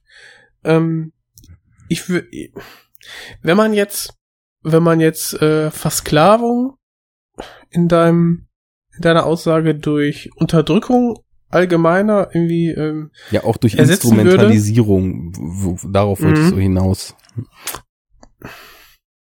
Dann passt es glaube ich. Ähm, aber um um das jetzt bewerten zu können weiß ich glaube ich noch zu wenig um die ja allgemeine amerikanische Gesellschaft irgendwie also dass die dass die ähm, nicht weißen vorwiegend die schlechten bezahlten Jobs ausüben. Ist jetzt ist, kein exklusiv ich, man, schwarzes Problem. Also Hispanics genau, ja, äh, betrifft das ja auch. noch schlimmer sogar. Oder genauso zumindest. Das, das kann man, glaube ich, behaupten und äh, liegt da nicht ganz falsch. Ähm, ich weiß nicht, ob das jetzt ein Aufruf ist, ähm, da aktiv was dran zu ändern. Ich glaube aber, dass der Film zumindest ähm, eine eine ähm, empf wie sagt man empfindsam macht für die für diese Thematik. Einfach, dass man mit der mit dem Protagonisten das einfach mal durchlebt mhm. indem man, indem man eine, eine Erfahrung schafft, die dem, die der Erfahrung eines äh, Schwarzen in einer überwiegend weißen Gesellschaft ähm, sehr ähnlich sein kann. Ja, natürlich also auch in großen Teilen dann auf einen symbolischen Level transferiert, aber dieses Gefühl, sich einer ja, weiß ich nicht, einer unfairen und von Hass erfüllten und äh, von, von niederen Motiven angetriebenen Übermacht gegenüber zu sehen. Mhm. die einen in irgendeiner Form unterjochen will. Ja. Und du musst ja auch, du musst ja entfremden, damit du eine gewisse äh, Allgemeingültigkeit dann in deine, in, in deine Metapher reinbringst. Ja. Geht ja nicht anders. Ja. Ja. Also da steckt viel drin, schreit nach Zweitsichtung und äh, schreit auch vor ja. allem nach Interviews äh, mit dem Regisseur, da noch mal ein bisschen mehr zu sehen und vielleicht sogar zu hoffen, dass der Film mal mit Directors Comment rauskommt und da Mhm. vielleicht noch den ein oder anderen Beweggrund zu erfahren, weil der Film ist, obwohl er auch als reiner Spannungsfilm so exzellent funktioniert und gegen Ende sogar dann auch noch einen herrlich irrsinnigen Abriss bietet, ähm, funktioniert er eben auch als hochgradig politischer Film und gerade das ist was, wo man, denke ich mal, auch nichts falsch macht, wenn man da selber viel reinliest, aber wo so explizite Gedanken des Filmemachers dazu durchaus äh, sehr viel Mehrwert noch in der Betrachtung bringen Mhm. können und werden. ich glaube, das war sogar sein Debütfilm, ey. Ja, Also- war's. Mörderdebüt, würde ich mal sagen. Krass, ne? Ja. Also definitiv talentierter Typ, Mhm. richtiges Händchen für eigentlich die meisten Aspekte, die einen Film ausmachen. Und äh, da bin ich auf jeden Fall auch sehr gespannt. Ich hatte auch danach dann direkt nochmal geguckt, irgendein äh, Untitled irgendwas Projekt ist auch noch gelistet auf Letterboxd, aber mehr weiß ich ja auch noch nicht drüber, was als nächstes von ihm vielleicht kommt. Mhm. Ich habe noch gar nicht Ja. gesagt, von wem der Film ist. Jordan Peele. Jordan Peele, genau. Genau. Die zweite Hälfte von Kay and Peele. Aha. Das sagt mir jetzt gar nichts. Äh, war doch Kay, ne? Kay and Peele. Die, äh, so eine, die quasi Sketch-Comedy machen. Ach so, okay. Da bin ich Ja. relativ unbewandert, obwohl ich auch ein Herz für Comedy habe, aber Mhm. Also die, äh, ich weiß gar nicht, ob, ob das so eine YouTube-Comedy ist. Oder, nee, Comedy Central war das. Ähm, aber die spielen auch beide in diesem äh, Keanu. In diesem Film äh, über die Katze Keanu. den kenne ich nicht. Ich habe den, äh, ich habe leider nur den Trailer gesehen, aber ich fand den Trailer eigentlich ganz lustig. Ähm, ja, hab dann den Film verpasst im Kino, aber ja, wenn der dann mal irgendwann auf den Streamingdiensten kommt, dann werde ich mir den mal reinziehen. Ja. Ja, aber den Trailer mag man, glaube ich, äh, hat man vielleicht schon mal gesehen. War relativ präsent. Mhm. Ja, mir Ja. sagt das auch was. Naja, gut, also das ist Jordan Peele. Er hat ein brutales Debüt abgeliefert. Wir sind uns einig. Klasse Film, steckt viel Top. drin, funktioniert auf mehreren Ebenen. Ähm, ja, und äh, zeitbedingt würde ich sagen, jetzt ist irgendwie der etwas chaotisch gestartete Podcast mit einem Sprung durch verschiedene Themen dann doch hauptsächlich zu einem Get Out Podcast geworden, den wir jetzt halt auch schon über eine Stunde explizit besprechen. Also das ist doch auch was, wenn man sogar ungeplant äh, zu kompletten Filmbesprechungen gelangt, dann also kann das nur richtig sein, was wir hier tun. Und wenn nicht, dann schreibt ihr bitte Hörer das mal in die Kommentare, dass das völlig falsch ist, was wir, was wir hier tun. Wir sind auf jeden Fall gespannt, wie es ankommt. Auf jeden Fall, ja. Ja, gerne. Ja. Schreibt was in die Kommis. Die Kommis! So, so YouTube-mäßig, so jetzt müssen wir so Ja, ein Video ja. machen, wo du so mit, mit dem Finger nach unten zeigst. Da unten, da unten reinschreiben. Oh Mann, ey, ich, ich weiß nicht, ob ich es traurig oder lustig finden soll. Ach, Mhm. ich ich glaube, das ist einfach nur ein Zeichen, dass man alt wird. Ach ja, so eine gewisse Reife kommt auch mit dem Alter, deswegen nehmen wir das gerne an. Schreibt was in die Kommis. So, Genau. ähm, äh, wo ihr das tun könnt, ist natürlich enoughtalk.de. Ähm, wenn ihr uns anders angehen wollt und äh, ein bisschen Senf loswerden wollt oder einen Shout raushauen wollt, es gibt eine Facebook-Seite, es gibt den Twitter-Account, der deutlich belebter ist als die Facebook-Seite. Äh, Enough Talk Podcast suchen, dann wird man das schon finden. Da muss ich jetzt hier keine Links verbal diktieren. Und äh, das Wichtigste, spreadet den Podcast, hört den Podcast, mögt den Podcast, erzählt euren Freunden, euren Opas und Omas davon, damit die auch Share mal Strand word. ohne Wiederkehr gucken können und ihre eigene Meinung dazu abgeben können. Ähm, ja, macht euch Gedanken über Netflix, guckt kritisch auf Adam Sandler Filme, äh, ergründet politische Ebenen von modernen Psychothrillern und ladet uns beim nächsten Mal auch wieder runter. Das war's erstmal von der aufkeimenden neuen Romanze in der deutschen Podcast-Filmszene.